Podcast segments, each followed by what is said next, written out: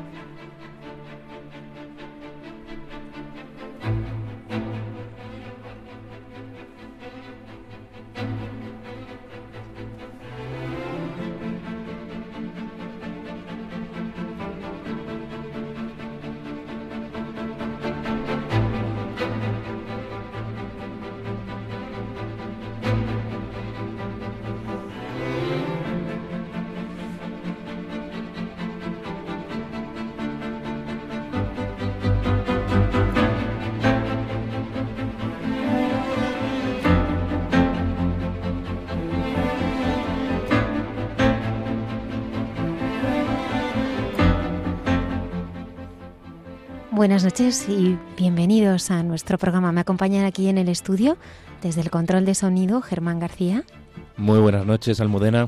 la hermana Carmen Pérez Buenas noches. y José Manuel Palomeque. Buenas noches. Esta noche nos va a acompañar Gerardo López Laguna. Él, junto a su familia, ha viajado hasta Marruecos. A mí me ha impresionado ahora mismo, a la entrada. Cuando entrábamos, estaba en la capilla y me queda impresionada la manera de saludarle y de estar, no sé qué me ha traído. Y luego, cuando ha salido, mm, me ha conmovido. Tengo verdaderas ganas de oírle. Él ha llevado su ayuda a todas las personas que están sufriendo las eh, consecuencias del reciente terremoto que ha asolado aquel país. Con él vamos a repasar su vida, su historia.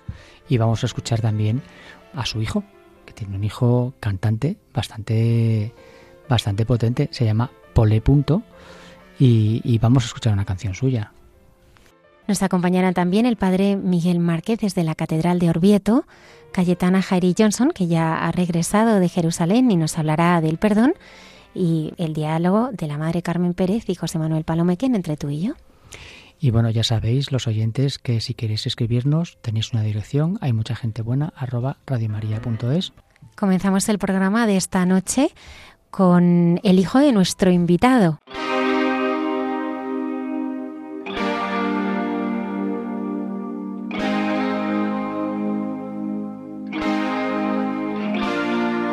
efímero y fugaz, sonrisas de mentira, amores de alquiler, preparando la huida, lloro al amanecer, se me pasan los días y no lo quiero ver. No encuentro la salida, habitaciones de hotel, locales de moda, cerrando bares, abrazando farolas, hablando de fama, de fotos de drogas, fumando en la puerta con alguna loba. Porque anoche era el rey de copas en el club de la gente rota. No me digas que se me nota, no lo dudes y ponte era el rey de copas en el club de la gente rota.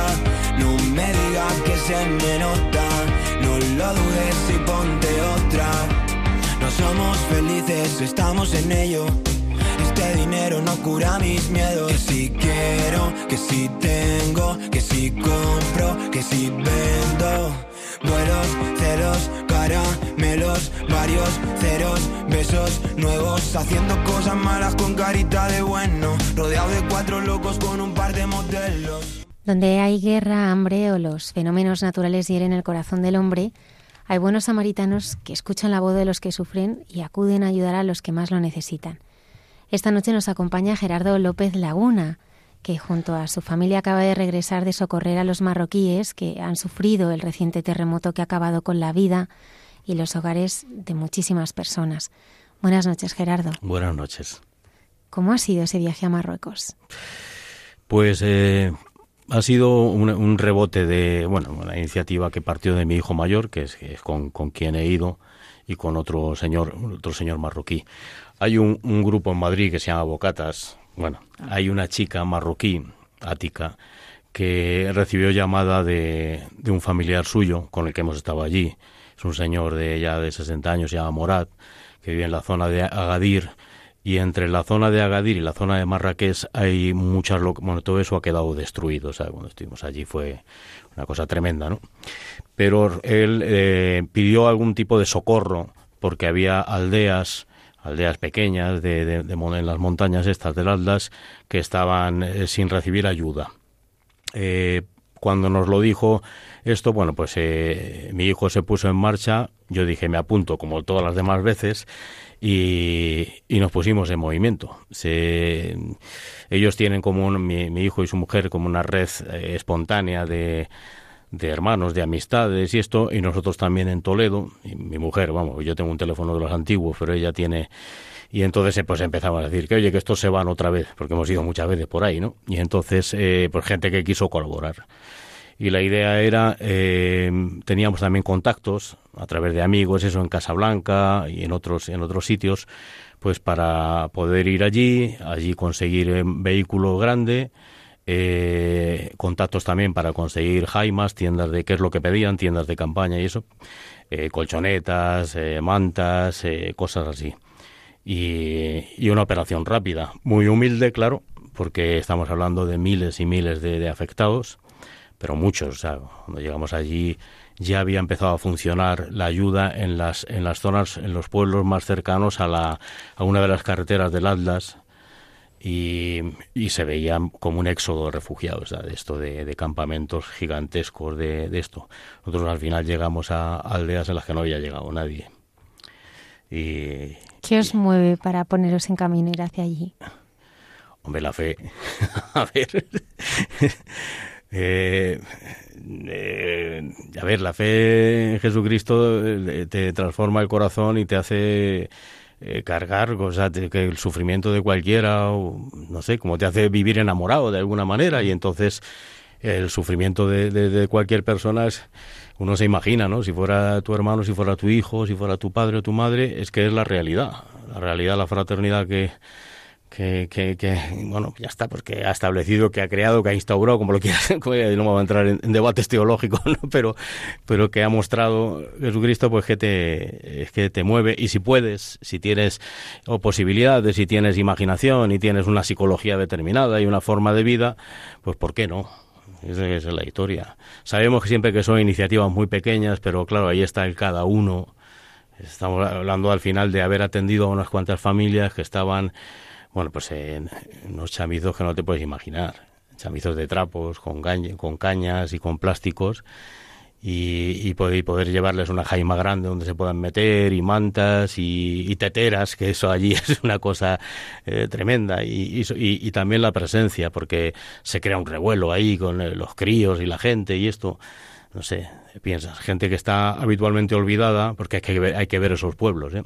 Están todos hundidos uno detrás de otro, casas de adobe, pequeños pueblos y hundido uno detrás de otro. ha sido la, la, la, imagen también tremenda, ¿no? De, para llegar allí nos fuimos eh, lejísimos, por unas carreteras, por llamarlas de alguna manera, porque antes del terremoto ya había carreteras que estaban sin asfaltar, con barrancos gigantescos, sin quitamiedos, sin nada, pero es que además el terremoto había cuarteado literalmente las montañas, eran como, como millones de, toneladas, como de grava, de piedras grandes, y eso, habían ido retirando de, la carretera, tuvimos que sortear bastantes cosas, eh, sitios, sitios peligrosos, había el terremoto abierto a manantiales, entonces habían creado en algunas de las carreteras como si fueran eh, cataratas, de, eso tuvimos que también atravesar para llegar eh, a estos sitios. Bueno, llegamos a estos sitios gracias a, la colaboración de dos chicos marroquíes muy majos que recogimos en una localidad antes donde están movilizándose con, con esto. Entonces está en contacto también con otra chica española y con una chica española están en contacto y ella nos puso en relación con, con ellos y ellos son los que nos hicieron de, guías. Estaban, conocen, conocían la zona, estaban viendo más o menos lo que ya estaba empezando a recibir ayuda de manera más seria y, y los sitios más, más abandonados. Y, logramos llegar allí. Y allí, pues eso, ya está, fue llegar, estar, hacerlo. Bueno, fueron en, en dos días porque tuvimos que hacer noche en otro en otro campamento donde estaba la gente en una eso sí era una zona llana pero su pueblo habían caído todas las casas todas las casas habían, se habían caído. Había habido varios muertos, claro, y estaban en, un campamento donde también había, había algunas jaimas, algunas tiendas, pero había familias que no, que no tenían. Allí empezamos a compartir y luego tiramos eh, para adelante. Allí pasamos noche con, con ellos y tiramos para adelante para, para llegar al otro, al otro sitio. ¿Tú estás casado? ¿Tienes hijos? ¿Cuántos hijos tienes? A ver, tenemos dos hijos. Uno, eh, entre medias de los dos perdimos uno. Ya lo conoceremos en el cielo. En el cielo y eso. Y luego Dios pues no nos mandó más. Oye, ¿y cómo, cómo tu mujer y tus hijos, tu familia, porque eso que te preguntaba Almudena, empezasteis a sentir, pero de una manera tan real y tan práctica, de inmediato mm, hacerte samaritano, pero de inmediato, porque esto de Marruecos, por la experiencia que tienes, debe ser algo en tu enorme entrega completamente a los demás. Hombre, son palabras mayores. Uno al final se sirve, se siente como un siervo inútil porque son cosas pequeñas. Influye mucho la vida que haya tenido cada uno. Nosotros, a ver, yo, yo soy un converso. Tengo ahora mismo 61 años. Y, y hablo de pues, una conversión de hace, hace muchos, muchos años en que intervino de forma muy radical un sacerdote que está en proceso de canonización, que está declarado venerable, eh, José Rivera, que es el que había también ah, intervenido en la vida de, mi mujer antes de, antes de conocerla. Soy un converso, vamos, estuve preso y esto y tenía... Sí, sí, sí. hace, hace muchos años.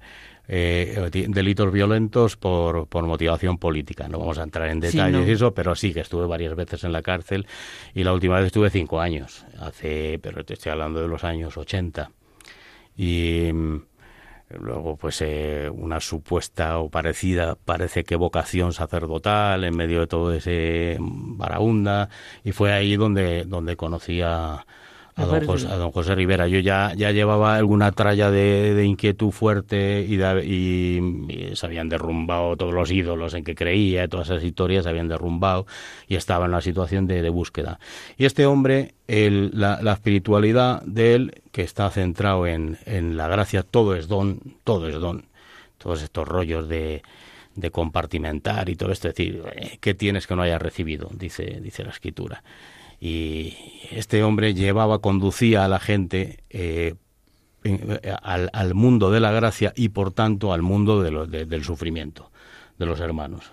Ya está. Y, me pringó a mucha gente sin exigir nada, sin organizar nada, sino así pues en el mundo pues en el mundo de gitanos muy empobrecidos de aquella época, el mundo de los yonkis, Ahí tuvimos durante años y años eh, con el tema de los yonkis cuando, cuando el SIDA hacía estragos, no había ninguna, ninguna medicación que lo pudiera frenar a finales de los 80, principios de los 90. Y luego ya se, en nosotros se ha convertido en una forma de vida. Nuestros hijos han crecido con estas historias. Hace no mucho murió un, un, un antiguo toxicómano de cáncer, Marianito, vivían Colmenar Viejo y nuestros hijos, además muy hecho polvo físicamente y eso, pues eh, le consideraban como si fuera su tío ya está, porque entraba en casa como Pedro por su casa, ya estaba, porque no es así. Y ese es el se ha, se, ha convertido en una forma de entender de entender la vida. Este ha sido el último viaje por ahora. Hemos hecho muchísimos. Mira, el primer el primer viaje eh, nosotros nos hemos dedicado siempre, pues eso, a gente empobrecida, gente hecha polvo, de todos los mundos que te puedas imaginar. Al final hemos tocado palos de alcoholismo, de sectas, de ludopatía, de toxicomanías, de malos tratos, de prostitución, de racismo, de todo. todo lo quiera, nos lo ha puesto Dios delante y hemos hecho como Dios nos ha dado a entender y, ya está. El primer viaje, así decir, venga, otro sitio fue con motivo de la conversión de nuestro hijo mayor, porque tuvo una, una adolescencia con una crisis espantosa y nosotros rezábamos por él y, yo pensaba incluso en, estas oraciones, decir que uno se hace su composición de lugar sin saber cuáles son los planes de Dios, decir que sea un obrero de la última hora, ¿no? Es decir, pero que... Y aquello fue una, una conversión eh, fulgurante.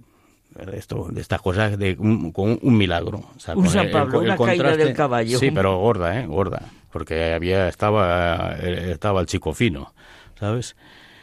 y fue una cosa tremenda. Y, él entonces eh, se, se, embarcó en, estas cosas, pues se, se volcó. Se metió además en. al final tuvo que, que, parar el ritmo porque estaba en cuatro o cinco asociaciones a la vez, eh, casi no dormía. Eh, es uno de los muy conocidos en la Casa del SIDA, de, la, de las Misiones de la Caridad.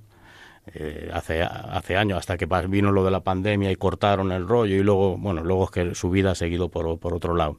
Entonces aquello, pensamos mi mujer y yo, a este tío le hace falta una experiencia fuerte y, me fui con él a Calcuta, a, sí, a, la casa de las misioneras de la caridad, bueno, a la, a los, a casa de los moribundos a las dos, a la Caligat, la primera, y Prendan, que es en, medio de un, de un slam de estos miserable y eso, pues que tienen ahí un, la segunda casa mucho más grande y también una, una casa de niños abandonados, eh, niños discapacitados, de allí, de, de las misioneras de la caridad.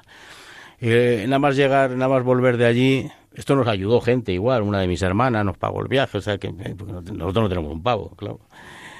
Y mm, nada más volver de allí se, se largó a Perú Ahí tenemos también amigos, los hermanos Ampuero, no sé si lo bueno, conocéis, están ahí de misioneros hace mucho tiempo, responsables de un seminario por allí, y se fue él solo. Se fue allí y estuvo, pues eso, que si construyendo casas en los cerros, que si en una parroquia con un, un sacerdote muy peculiar, un tío muy peculiar, el padre Omar es un, es un, es un sacerdote que en su parroquia tiene un montón de niños discapacitados abandonados de la calle que los, han, los ha recogido él y los que los cuidan son antiguos pandilleros. Ese, ese, el, cura va igual, con lleno de tatuajes, ¿no? Con eso, pero. Y tiene la espiritualidad muy firme y muy sana. Es decir, ellos, hay, por ejemplo, algunos que se dedican a hacer, eran grafiteros y eso, entonces la, la parroquia tiene murales, murales gigantescos de San Juan Pablo II, de la Madre Teresa de Calcuta y eso. Y además fue, fue una experiencia también para mí, hijo, tenía 19 años en, en, ese momento, fue muy bonita. Estaba en el barrio, se llamaba La Tablada, un barrio peligrosísimo, entonces estos chicos eh, fueron con él a presentarle a los jefes de las bandas para decir, este es amigo nuestro, no le toca a nadie. ¿Sabes? Y los otros, con respeto, de decir, vale, el único blanquito que podía pasear por el barrio por ese por la noche, ¿sabes? Porque, porque estaba protegido. Y después de eso, pues eh, eh, aquí en Toledo, es que no sé por dónde empezar, son muchas cosas. Abrimos una casa de acogida que sigue a día, a día de hoy, Ahora mismo tenemos 14, 14 chavales. Son ahora mismo de, pues de Mali, de, de Guinea Conakry, de Senegal, de Argelia, de Túnez y de Marruecos. Hemos tenido también de todo. Cuando la crisis gorda había también españoles y bueno, ha habido de todo ahí. Y este Juan, mi hijo, pues eh, se peringó con esto. Juan siempre, eh, nunca quiere, no quiere venir a esta cosas porque quiere pasar desapercibido no decía, tú habla de los marroquíes, pero déjanos en paz, no hables de... Pero bueno, el que se humilla se ha ensalzado, o sea que se lo, se lo digo, él y su mujer, Lucía, que son tremendos. Bueno, luego seguimos, seguimos con estas historias, porque cada, cada día eh, en este tipo de vida, pues es una especie de sorpresa de, de historias, son historias fijas o compromisos fijos, por llamarlo de alguna manera, y eso, tenemos también pisos siete pisos para, para familias, hemos ido consiguiendo poco a poco. Dios sabe cómo, porque ya te digo, eh, para sostener esto no tenemos ninguna subvención, claro, solamente el movimiento de corazones de gente. Vosotros la providencia. Sí, sí, sí, la providencia. Porque además eh, es que además lo otro, se, al final se profesionalizan las cosas, se delega, se delega, se delega y la gente no, no conoce, no cambia y eso. Bueno, el caso es que lo de los viajes eh, continuó cuando la gran crisis de, refugiados de 2015, la oleada enorme que entró, eh, entraban por Grecia, que era oleada, eh, la mayoría eran sirios, pero entonces eh, a esa oleada se, se unieron un montón de gente que huía de, de, la guerra de Irak, una guerra no declarada, pero ahora mismo todavía ya nadie habla de ello, pero hay zonas donde no puede entrar nadie, me refiero que, que son, son situaciones muy complejas, y de Afganistán, que llevan más de 50 años de guerra, una guerra detrás de otra sin, sin interrupción. Y allí, pues, eh, el alma de todos estos viajes siempre ha sido mi mujer, que es la que eh, ella, pues ya está, por, también por cuestiones físicas y, también psicológicas y eso, pues no, no, no sería para ir, porque nosotros hemos ido a la buena de Dios, sin saber ni dónde íbamos a comer, ni dónde íbamos a dormir, si íbamos a dormir o si íbamos a comer, o si íbamos a volver. O sea que... Habéis vivido el Evangelio. Vosotros salid y sin llevar nada. Pues otra vez, ojalá. Hay muchas... Bueno, ella siempre ha sido el alma de, de movilizar a gente, de comunicarlo, de conseguir los medios y, eh, y, el, y el, el, impulso espiritual de, de, estas historias. Empezamos con un primer viaje, en la, fuimos a, a, bueno, a Eslovenia, estuvimos en la frontera de Eslovenia con, con Austria en una, una situación muy muy muy muy muy, difícil y muy muy cruda. Además llamó la atención, nos llamó la atención porque aquello no salió para nada los medios de comunicación. Se hizo un apelotanamiento de, de, de, más de 10.000 personas, en, habían cerrado la frontera, la abrían, la cerraban y bueno, un, rollo de estos del gobierno de Eslovenia que por los motivos que fuera pues está, sometió a presión a esta gente para que firmara no sé qué rollo, la gente no quería, entonces estaban detrás de unas verjas, eh, en una esplanada, todo lleno de basura, una mujer que dio a luz allí, gente que caía desmayada, no tenían agua, no tenían comida. Y allí estuvimos pues eh, detrás de la verja con unas pizzerías que había en la zona de la frontera y eso, por ejemplo, pues estuvimos ahí pues eso, que si Coca-Colas y pizzas, Coca-Colas y pizzas, Coca-Colas y pizzas, hasta que la policía militar nos echó de malas maneras y eso y bueno y luego seguimos. Como pudimos teníamos una fuimos con una furgoneta con otro con otro chico íbamos eh, Juan otro otro chaval Felipe y, y, yo. Y después de eso pues fueron muchas. Fueron a Marruecos a a la zona de detrás de Melilla, en la zona de Beniansar y de Nador, donde el Monte Gurugú famoso, con campamentos de, con la delegación de migraciones de Tánger, y con los campamentos de africanos que intentaban saltar. Eh, luego estuvimos también en campamentos que los habían alejado por, presión de la policía, se habían ido alejando hasta 40 kilómetros con plásticos, también les quemaban los plásticos. Vimos a niños que habían nacido en esos campamentos, que tenían ya 3 y 4 años. Vimos muchas barbaridades de cadáveres de los que no quería hacerse cargo nadie, cementerios clandestinos, eh, gente herida, mal herida, haber perdido un ojo, piernas rotas, de, todo. Y luego fue la más gorda, que fue la, la del campamento de Idomeni, entre Grecia y Macedonia, cuando, cuando la Unión Europea cortó el flujo de golpe de un día para otro y entonces seguía llegando gente, seguía llegando gente y se juntó ahí un, en una esplanada, en un pueblo, pueblecito pequeñito, así una zona rural y eso, pues un, todo empantanado allí, pues se juntaron casi 30.000 personas, sillas de ruedas, barrizales, de, de todo. Allí hubo suicidios, hubo muertes y allí estuvimos, allí estuvimos bastantes veces. Nosotros, eh, como íbamos de otra manera, porque nosotros no íbamos ni con chalecos de ONGs ni nada, sino era intentar contactar con la gente, meternos dentro y a ver qué es lo que hacía falta. Entonces fue una labor de abastecimiento continuo, de la mañana a la noche, de alimentos, medicinas, leche infantil, pañales y eso. Pero nos metimos dentro, entonces, eh, eh, y nos acogieron las familias, dormíamos en las tiendas con, con ellos. Hombre, de hecho pasábamos al lado de la policía y con la pinta que llevábamos, igual, llenos de barro y, todo, y, con, la, con la pinteja así esto, había muchos gente con aspecto anglosajón y cosas de estas, y yo con la barba, mi hijo también tiene barba y todo esto, pues decíamos a, a los otros, no, no English, no English, only Kurdish, Arabic, y entonces decíamos nosotros cuatro, mi hijo que sabíamos cuatro palabras ahí en no sé cuánto y pasamos delante de ellos, ¿no?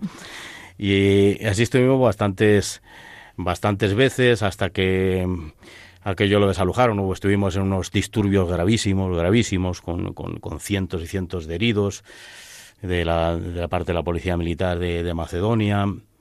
Bueno, ahí pasó de todo. Ahí caímos con, con, tiraban unos gases que no eran solamente gases lacrimógenos, era otra cosa, mucho, mucho más agresiva. O sea, ahí de caías, caías desmayado. Bueno, mi hijo cayó, caí yo dos veces y pues sacando a gente, arrastras, claro, de estas historias. Mm, pudimos hay gente que le espantan estas cosas pero nosotros mira eh, que, si alguien no, lo entiende pues no lo entiende pero vamos que participamos para mí gloriosamente en el derribo de una valla de concertinas. Estaban un montón de mujeres con bebés los bebés con llenos de crema y eso para el tema de, los gases y eso con eso y ellas igual llenas de, crema y todo esto esperando y eso y gente pues eso pues ya está pues, pues participamos en cosas de estas. Luego desalojaron aquello estuvimos también en unos en unas, unas naves, en varios viajes más, en unas naves industriales que habían metido en, en, polígonos industriales destruidos, con la, crisis de Grecia fue gorda, ¿eh? veíamos polígonos industriales abandonados totalmente y utilizaron eso para meter a, miles y miles de, refugiados. Y allí también estuvimos con labores de abastecimiento, nos metíamos dentro y vivíamos dentro y, esto. Luego, es que nos han sido muchos viajes. Otro viaje express que también tuvimos muchos problemas fue en, a Belgrado, en Serbia, pues porque una, una, una masa muy grande de, de, chicos, de jovencillos afganos que iban también la ruta esta de, de llamaban la ruta de los Balcanes y eso, pues que les, les cortaron el, eh, el rollo de no podían entrar en Hungría porque en Hungría estaban estos grupos paramilitares que llamaban los cazadores en las fronteras. Ahí también ha habido muertes, cosas que no entiende uno por qué no se dicen bastantes muertes, muchísimas palizas, muchas con además eso a familias enteras. Yo que sé que es una cosa. Esto lo han utilizado en todas las fronteras, ¿eh? el sistema este de eh, romper los móviles. Los móviles es algo crucial para gente en esta circunstancia porque es GPS y contactos. ¿Entiendes? Para sobrevivir. Romper los móviles, quemarles las mochilas, pegarles y para atrás. Pero eso con niños y todo, vamos, eso. Entonces esta gente se quedó aislada en Serbia, no podían avanzar hacia adelante ni de porque bueno, estaba la cosa así y el gobierno de Serbia se negó a, prestarles ayuda. Entonces había pues más de 500 chicos de estos en, una antigua estación de tren abandonada en el centro de Belgrado eh, quemando plásticos para calentarse, pero estamos hablando de que se llegó a 20 grados bajo cero. Nosotros cuando llegamos allí a hacer un, reparto de, de, ropa térmica, mantas y sacos de dormir, lo estuvimos haciendo a las 5 de la mañana a 11 grados bajo cero. Estaba prohibido. Entonces tuvimos que salir por patas. Tuvimos que salir por patas porque estábamos identificados y luego dieron una orden para, para cogernos en la frontera. Tuvimos que salir por un paso de montaña y hasta el día de hoy mi, hijo mayor y yo si entramos en Serbia a lo, mejor no, no ponen las esposas pero bueno eh, eso está. Luego, pues ella, ha habido más. Luego fuimos a, una ruta igual, otra gente que se había quedado, miles de personas que se habían quedado varadas en la, en, la ruta, en otra ruta que era en Bosnia. Intentaban llegar a Eslovenia por una franja mm, estrecha de Croacia. Le llamaban el game, el juego porque era igual, intentar sortear las patrullas de, Croacia para llegar a Eslovenia y poder pedir asilo. En Eslovenia, por desgracia, pasó que algunas veces gente que había pedido asilo la pegaron y la, y la entregaron a las autoridades de Croacia, les volvieron a pegar y las, y las echaron otra vez para Bosnia. Los de Bosnia hacían la vista gorda hasta que, pues, señores de la Unión Europea fueron allí a pagar para hacer de, gendarmería de fronteras, como se suelen pasar con estas cosas, y ya está. Y empezaron a desmantelar campamentos. Allí, por ejemplo, pudimos atender un campamento muy grande que estaba en una nave, estaba también en una situación muy miserable. Además fue una cosa bonita porque había muchos chicos que estaban sueltos y todos admitieron eh, sin conflicto ninguno que íbamos a atender primero a las familias, porque había niños había pues pudimos atender a más de 500 personas. Estuvimos allí pues con una con un furgón igual de la mañana a la noche yendo pum pum por, por eso que si sacos de arroz que si de harina que si aceite que si no sé qué que si latas que si eso que si igual pañales leche infantil y así continuamente. Ahí también fue, eh, antes de casarse, fue mi, la, que es ahora mujer de, de Juan, y otro chico que también es un tío que ha danzado por medio mundo pues intentando ayudar. o sea que se encontraron, tu hijo y su mujer se encontraron Se, se, encontraron eh, aquí en, en, Madrid en Bocatas, ah, atendiendo a los, a los chavales. ¿De eso conoces tú Bocatas por, por tu hijo? Eh, esto fue una cosa de rebote.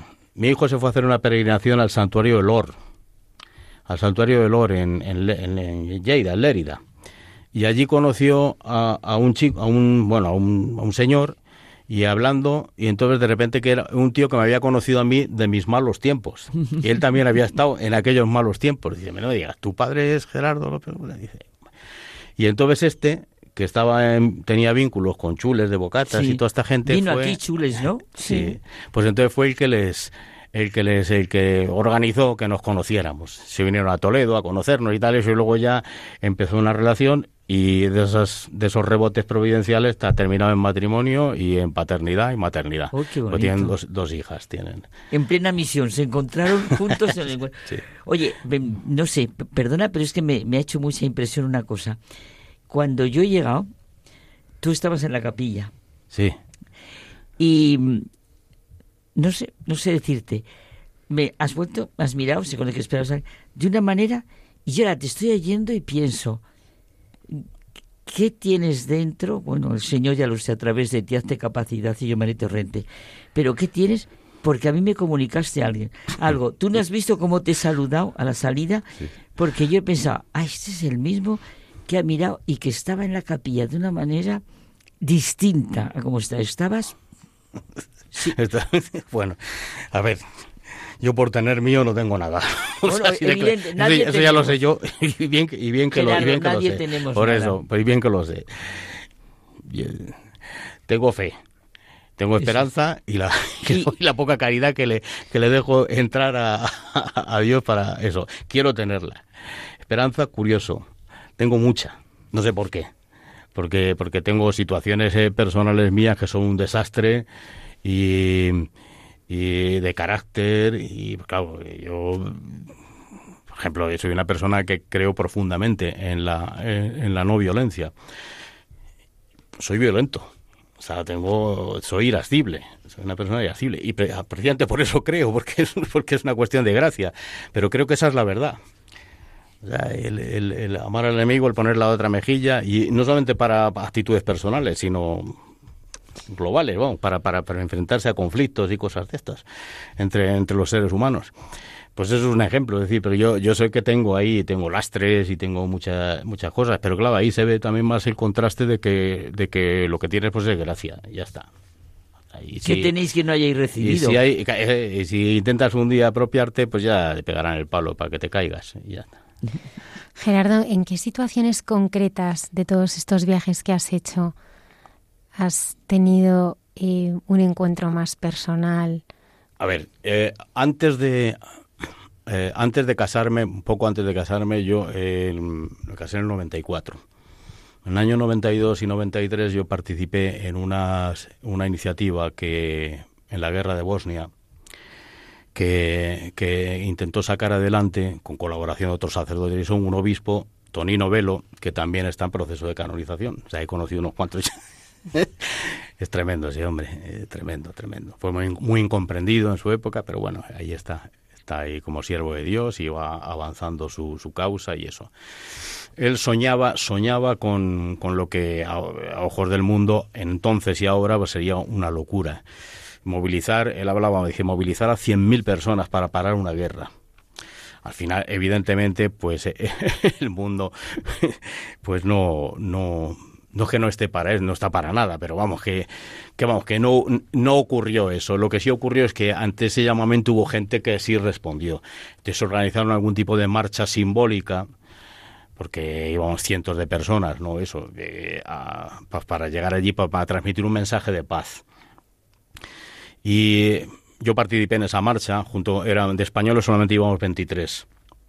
Y aquello, ellos luego, en, eh, esto estaba organizado en Italia, desde Padua, eh, una, una, organización pacifista cristiana que llevaban algunos sacerdotes y eso en contacto con este con bueno con un par de obispos y con este y con el apoyo de la Santa Sede en aquel momento ellos quisieron, quisieron eh, repetir que fuera más grande y organizaron una segunda marcha ya de mil y pico personas que al final no pudo llegar a Sarajevo. La primera sí, con muchas historias, al final incluso las autoridades serbias que rodeaban la ciudad nos hicieron firmar individualmente a cada uno un papel en que eh, les eximíamos de responsabilidad pues, pasara lo que pasara y bueno, hubo algunos bombardeos, algunos tiroteos, pero nada en comparación a lo que viví, a lo que viví después.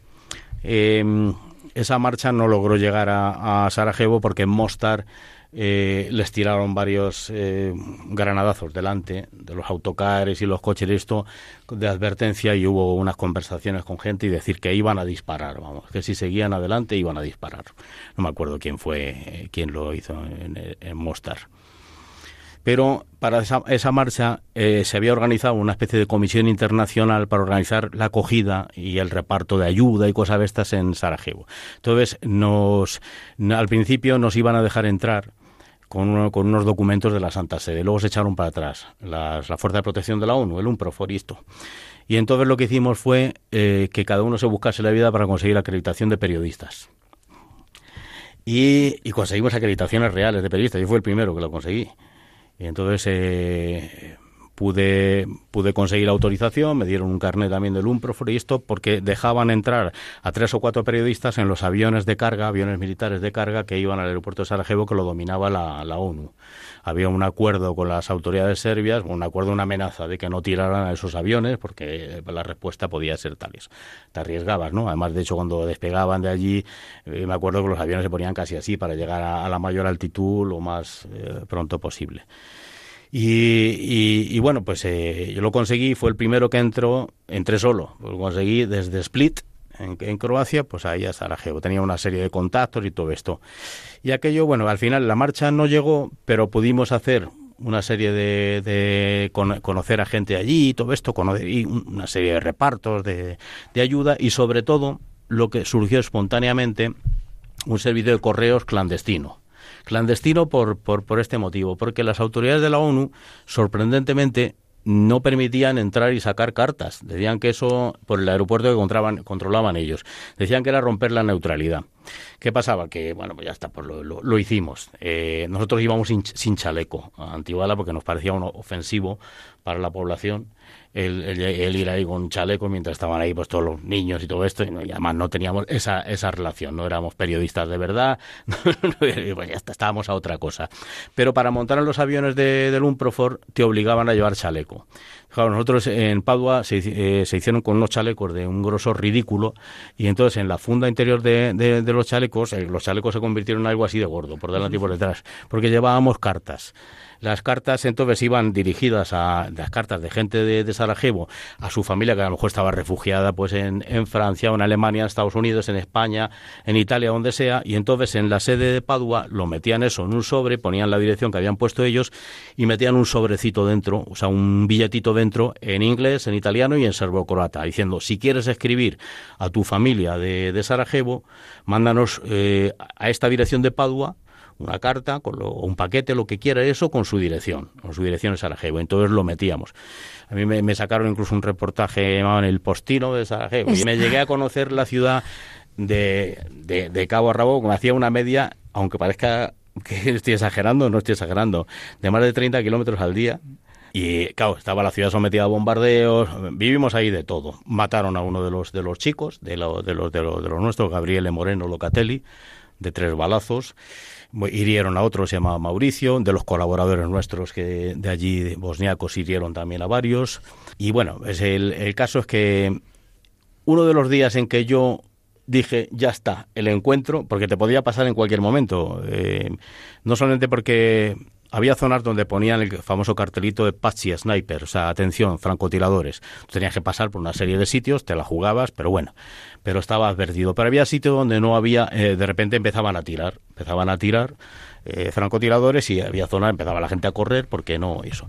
Y sobre todo los bombardeos, porque eran bombardeos que eran de, bombas de mortero y salvo en un par de barrios de, de Sarajevo donde oías el silbido, en los demás sitios no se oía para nada. O sea, empezaban a explotar las bombas de mortero y entonces empezaban a sonar las, las sirenas después de haber empezado el, bombardeo. ¿sabes? para que la gente se escondiera. Entonces, claro, uno de esos te podía caer en cualquier sitio. Vamos, a nosotros nos estallaron por, los lados y pedazos de esto. Y hubo una de las veces, ahí sí, fue un, fue un, momento, fue un momento muy bonito porque fue un momento de una libertad enorme por dentro.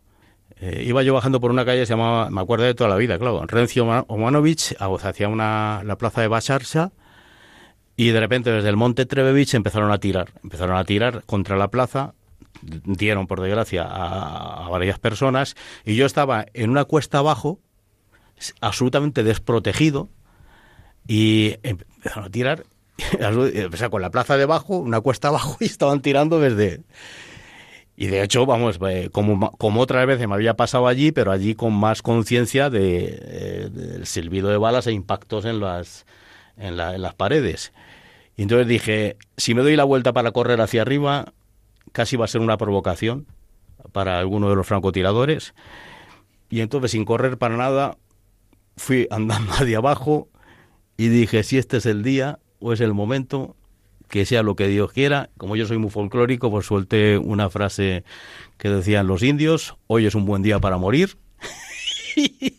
y, fue, y fue una experiencia muy fuerte, muy fuerte, de una, una, una libertad, de decir, no pasa nada, no pasa nada. Qué ejemplo tan bonito de libertad, ¿eh?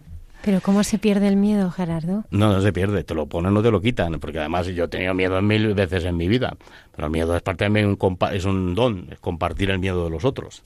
Gerardo, yo te estoy escuchando, tú, aunque tú no lo vas a reconocer, debe ser una especie como de leyenda, ¿no? En, porque claro, has estado en tantos sitios, en tantas situaciones. Me imagino que al final cuando tú dices, no, y vamos aquí y estamos aquí y no sé qué, y colaboramos, es decir, debe existir una red, digamos, no oficial de, de, contacto entre, entre un grupo de gente como tú, ¿no? Que os llamáis, oye, hay que ir aquí, hay que ir allá.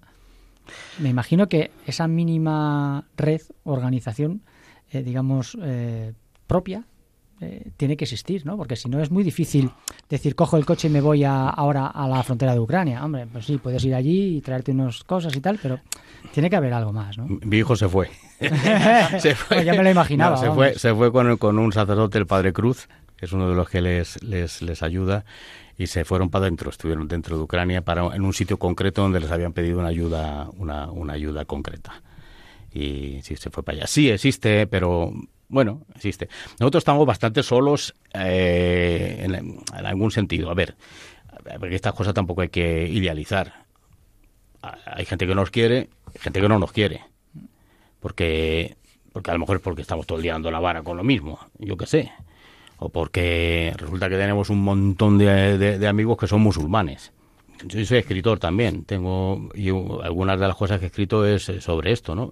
Precisamente sobre la, eso, la, gracia difusiva, el señorío de Jesucristo ya cualquiera, todos los hombres asociados al misterio pascual, un misterio tremendo y además que se ve, o sea, que, que tú lo ves que ves también frutos, los frutos de, la gracia. En este viaje, por ejemplo, nosotros hemos visto, hemos visto a gente, igual que hemos conocido a gente que es, que es bondad personificada. No a nivel una percepción sensible, sino más, de una manera más profunda. Hay gente que conocemos en Toledo, gente que tiene sus complicaciones, como tenemos, como tenemos todos, sus dimes y diretes interiores, pero gente con una, con una bondad excepcional y con una fe excepcional. Gerardo, ¿qué otros momentos así especiales como el que me estabas contando has vivido en, en otros viajes? A ver, eh, a ver, yo he tenido, he tenido eh, a ver, momentos eh, muy especiales de... A ver, una vez, por ejemplo, mm, nos pidieron ayuda en el campamento este Vidomeni para pasar la frontera. Y nosotros, pues dijimos que sí. Siempre decís que sí. sí. Bueno, entonces... Es un poco revoltoso, ¿eh? sí, sí, Ya, ya se ha confesado antes, ya lo has dicho antes. Eh, estuvimos primero investigando la ruta. Nos encontramos con un detalle muy curioso y muy bonito. En las montañas entre Grecia y Macedonia se había, había, había una ruta escondida por las montañas donde alguien o algunos habían ido dejando eh, cintas de color azul en sitios inverosímiles, inverosímiles, tenía que bajar por barrancadas, por no sé qué y eso, bastantes kilómetros para poder pasar al otro lado localizamos esto. Bueno, tuvimos que salir por patas también de allí porque nos pilló una, una patrulla. En otro momento eh, oímos ahí cerrojazos de fusil de, otros, pero porque habían pillado a unos que eran traficantes de tabaco. Y os confundieron, vamos. Bueno, el caso es que ese momento, por ejemplo, eh, fue fuerte. ¿Por qué? Porque yo se lo comenté, se lo comenté a, o sea, se lo hablé, lo hablé con mi mujer. Mi mujer al principio eh, se asustó eh, porque sabía que las consecuencias, las consecuencias hubieran sido eh, la, policía militar macedonia hubiera hecho el procedimiento que hacían eso, nos hubieran pegado nos hubieran encarcelado acusándonos de tráfico ilegal de personas, como si nos estuviéramos lucrando con eso. Entonces, eh, yo le dije, yo no voy a hacer nada, no voy a hacer nada si tú eso, no te preocupes, nosotros ya nos excusaremos con, con estas personas, eso, yo no voy a hacer nada si, si, si tú eso, porque sea, sea angustio. Y cinco minutos después, cinco minutos, nos llamó por teléfono y decir, ayudarles como podáis. ¿Qué tengo que hacer si os pasa algo? Y yo le dije directamente, prensa, abogados y diplomacia. y, y bueno, pues ya está, pues nos metimos en ese berenjenal. Y en ese berenjenal, claro, con mi hijo, que estaba en estas historias, pues yo le tuve que decir una, con, mi hijo sí tenía, he tenido muchas veces, claro, conversaciones, porque salían de una manera espontánea, conversaciones de que salen, pues espirituales, ¿no? De, no abstractas, sino así. De circunstancias concretas y que ves en la vida concreto. Le tuve que decir, pues, eh, tú hay que entregar la vida, entrega la vida porque no la pueden quitar en, cualquier momento. Y él le dije lo que podía pasar, a qué se podía arriesgar y todo esto, y yo igual, yo tampoco te quiero esto, y él te dijo que para adelante y para adelante. Y ahí, bueno, pues tuvimos sus más y sus menos y, por poco nos pillan, claro, y bueno, todo esto. Pero al final no nos pillaron. ¿Y no habéis pensado nunca eh, haceros de manera oficial constituiros en algo? Porque es verdad que como tenéis una actividad tan continua, tan enfocada, eso perderíais... A ver, nosotros eh, eh, nos constituimos en asociación, pero porque, porque nos obligaron, y nos obligaron de una manera también, una, una cosa estrambótica, si tú lo piensas. Nos pidieron ayuda, eh, una de las ayudas que, que hicimos fue al obispado de, de, a uno de los, bueno, no sé si hay uno, pero a un obispado de Djibouti que eh, en una, una de las hambrunas de las olvidadas que hay en, la, en, la, en Somalia, desde Djibouti eh, hacían, eh, o sea, cargaban y eso y entraban en aldeas de Somalia para, para alimentar a gente. Entonces se nos ocurrió, nosotros teníamos una cuenta abierta en un banco que la había abierto don José Rivera, decía el, el, cajero del banco ese, no la cerréis, no la cerréis nunca porque es milagrosa esa cuenta. eso. Bueno, pues el, hicimos a través de ese banco pues una, un envío. Total, que se encendieron todas las alarmas en, en el Banco España, no sé cuánto y eso, porque es, Djibouti es un sitio donde habitualmente también los bancos de allí pues se blanquean por de, tráfico de armas, de drogas, de todo esto. Pero vamos, iba dirigido a, al obispado. Total, que entonces se hicieron una especie de auditoría, de inspección y vieron que la cuenta estaba a nombres particulares en ese momento ya no estaba don José Rivera porque se había ido al, otro, barrio, a la casa del padre, pero estaba también otro sacerdote, mi mujer y yo. Y vieron que el movimiento era extraño, era como si fuera eso, una ONG o asociación de esto y los conceptos y ayuda de no sé qué y entradas, salidas continuas. Y total que nos bloquearon la cuenta. Nos bloquearon la cuenta y tuvimos entonces que, constituirnos, irnos a otro banco. Este banco, eh, la, gente, los empleados se portaron muy bien porque hicieron incluso un informe que ya nos conocían de hacía años. Y un informe a Madrid, pero no hicieron caso en Madrid. Y entonces nos obligaron a constituirnos en la asociación. Pero es que no funcionamos como. No funcionamos con una espontaneidad o con una libertad que, que no, no. Papeles no, no hacemos papeles. Las cuentas, no hacemos cuentas. No sabemos ni cómo salen las cosas. No sabemos ni cómo salen. Mira, tenemos una casa de acogida, he dicho, con 14 chavales. Tenemos siete pisos con, con siete familias. Otros dos pisos que estamos pagando el alquiler de dos familias que, echaban de, de, un barrio de Toledo. Y luego mil historias, mil historias volantes de que van, que, van, que entran, que sea, de estas, que muchas de ellas tienen que ver con dinero, otras no, con presencias, con, con bienes materiales, con ayudas, con consuelos, con llevar y traer a, gente, con historias de médicos, con historias de papeles, con lo que es la, lo que es eh, la relación de, de, gente con que tiene problemas. Y, y no hacemos cuentas, no hacemos cuentas. Entonces, ¿te? Porque, porque, porque si haces cuentas diciendo apaga y vámonos. y esto no sale. Y luego sale.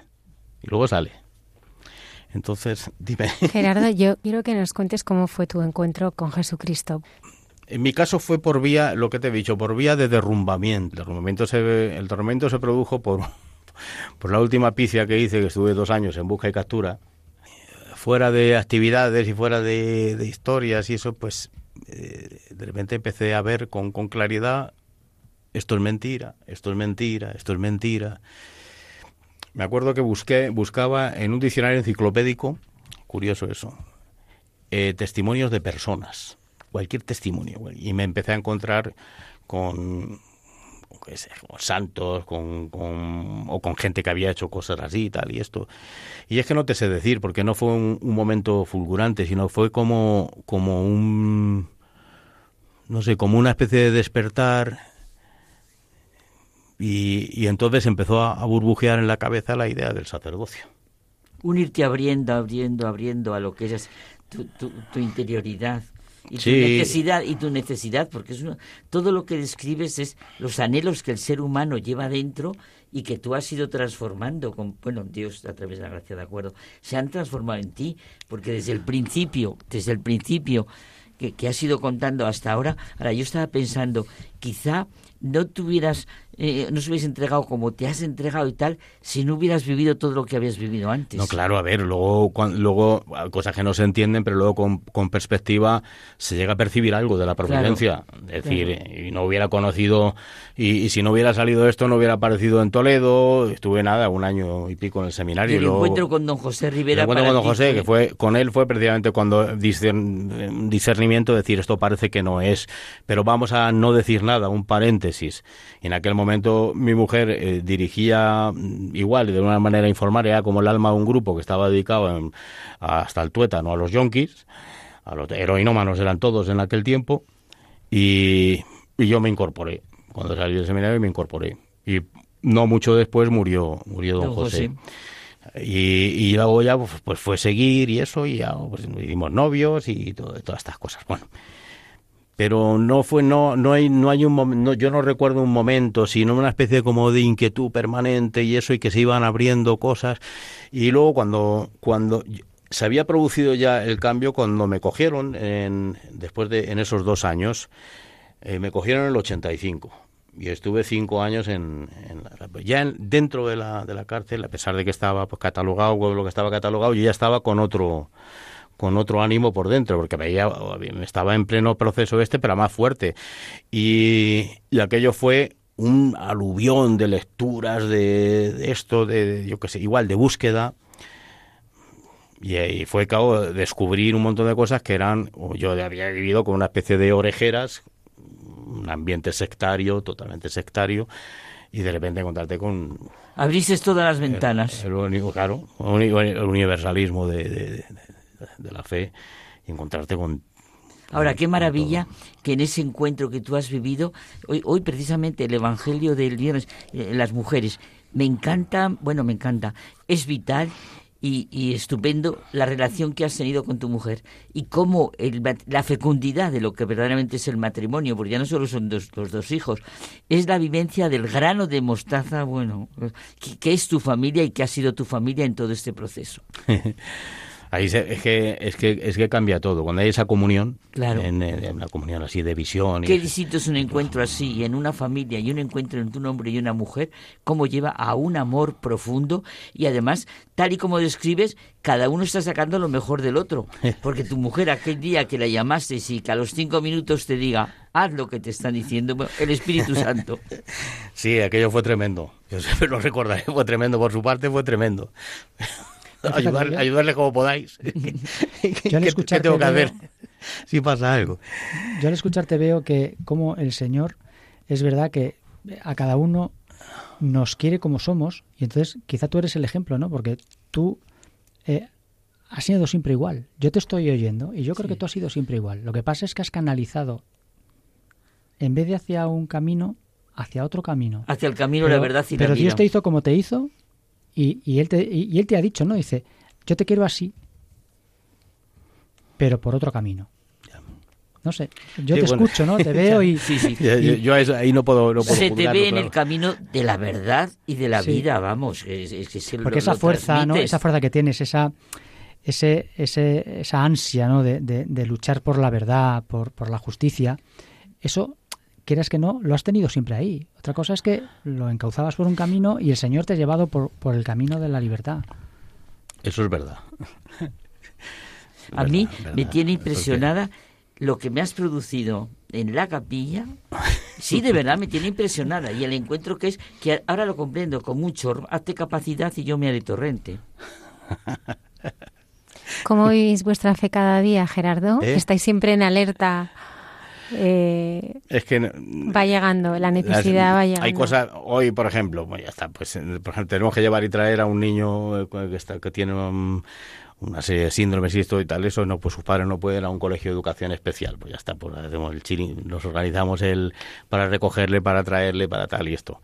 Que si se acaba, ayer se rompió un termo de la casa de acogida, ahora mismo está mi mujer eh, con el tema del Cuéntanos fontanero. un poco el tema de la, de la casa acogida, bueno, de las casas. La, la ¿Y- y casa ¿Quién de, llega sí, aquí? ¿Cómo? La casa de acogida fue. eh, yo, eh, a ver, yo era encuadernador. Eh, estuve 14 años así como de pseudo autónomo, porque no teníamos dinero para pagar el S, pero vamos, que más o menos funcionaba y íbamos tirando. De una manera muy, muy, muy, muy precaria. Contigo Hacienda hace un libro, ¿eh? Pero. ¿eh? Que contigo Hacienda hace un libro. Sí. Que no nos. El caso es que. Nada, fíjate. Si me- tenemos la cuenta embargada por multas, o sea que, no, no, pasa, no pasa nada. Que mm, teníamos, me, me, me buscaron en el ayuntamiento de Toledo para unos cursos, dar unos cursos de encuadernación que eran una mamarrachada porque lo, lo disfrazaban con el tema de cursos de empleo y eso y yo les decía mira no le llames curso de empleo y la beca que le estáis dando a familias enteras en plena crisis gorda y eso gente que se tiene que venir desde el barrio no sé qué andando porque no puede subir a un autobús y no tiene dinero para eso. Yo de hecho al final renuncié porque querían eh, traer seguir con esa historia pero sin darle nada a la gente. Claro una especie de chantaje los trabajadores sociales. Es decir un tío dice que no y le quitas de la lista y gente que estaba asfixiada o gente con, con conflictos de conducta de, de de minorías así marginales, de gente así, pues eso, con que tienes que acercarte con mucho respeto y con mucho cariño y eh, te los ganas enseguida a gente así, porque lo que evitan es afecto, pero que están siempre a la defensiva y tal esto. Y en uno de esos cursos, uno de los chicos que, que, que teníamos, pues estaba en la ruina total, había estado viviendo en un coche, en la calle, y, y estaba viviendo en una casa derruida, una casa derruida, entonces un día le pidió a mi hijo Juan precisamente un cartón. Dice, ¿para qué? Un cartón un poco duro. Entonces fue con él y era para ponerlo en una ventana, porque No para, el, para el griso. frío. Y nosotros teníamos conocimiento de una asociación que se había ido al garete hacía tiempo, pero que habían construido lo que, que iba a ser un albergue y conocíamos al, al responsable de estos. Entonces fue mi mujer, precisamente. Cogió el teléfono y le dijo, eh, Javier, el Espíritu Santo y nosotros hemos decidido que, que nos des la casa de Callejón el Verde. Y el otro sorprendentemente dijo, venir a por las llaves. hace 12 años, hace 12 años. Aquello fue empezar a mover gente, de la gente que ayudábamos, y porque llevamos ya muchísimo tiempo con repartos de alimentos y de muebles, y esto, eso siempre ha seguido, siempre igual que ahora también. Pues eh, gente que ayudábamos, eso, pues nos ayudaron a buscar, que si eso, a mueblar todo, y eso, en una, una persona nos hizo los muebles de cocina, no sé qué, conseguimos todo. Es, una, es una- un edificio de tres plantas y son habitaciones eh, unas de dos y otras de, de uno. De dos o de tres cuando hemos tenido alguna dificultad para, para coger así a más gente, porque hemos llegado a tener ahí hasta 20 personas. Pero porque había a lo mejor alguna familia con niños y teníamos que meterlos en una habitación de las más grandes, con camas o literas o lo que sea, porque eso. Ah, Se han ido independizando algunos. Hay gente que no va a poder salir porque tenemos a un par de enfermos mentales y, y que no pueden tener autonomía o un señor un señor de Senegal nacional, nacionalizado portugués Dios sabe cómo Dios sabe cómo es que es muy gracioso eh, el el señor Sheikh es eh, además una, una- es igual una bondad eh, tremenda pues este señor tiene 67 años está medio ciego pues también ahí pues tenemos y eso. Y, y, y- salen, claro, hay que hacerse cargo de la comida, del butano, de la Claro, luz, ¿cómo del viven? agua. ¿Eh? ¿Se cuidan unos a otros? Eh, sí, ellos se organizan. Hombre, nosotros tenemos que intervenir. Ha habido alguna pelea, eh, o gente, por ejemplo, que del, alma- del almacén, pues que si robaba comida, los, los, lo que hay, juntar a gente por necesidad, eso. Hemos tenido a gente muy, muy buenas personas, gente que ha cambiado, que, que ha empezado haciendo pirulas raras y luego pues ha, pues ha cambiado y, mantener así el ese. No ha habido conflictos serios, serios, serios, no ha habido. Ha habido alguna vez, alguna vez, algunos que se han cascado, se han, pegado, pero vamos, dos o tres veces en 12 años y, poca cosa más. Nos hemos encontrado con alguna persona que, que tenía otro tipo de problemas asociados, de alcohol o de drogas, les hemos llevado a otro sitio. No los hemos echado, sino que les hemos llevado a otro sitio porque no es el lugar.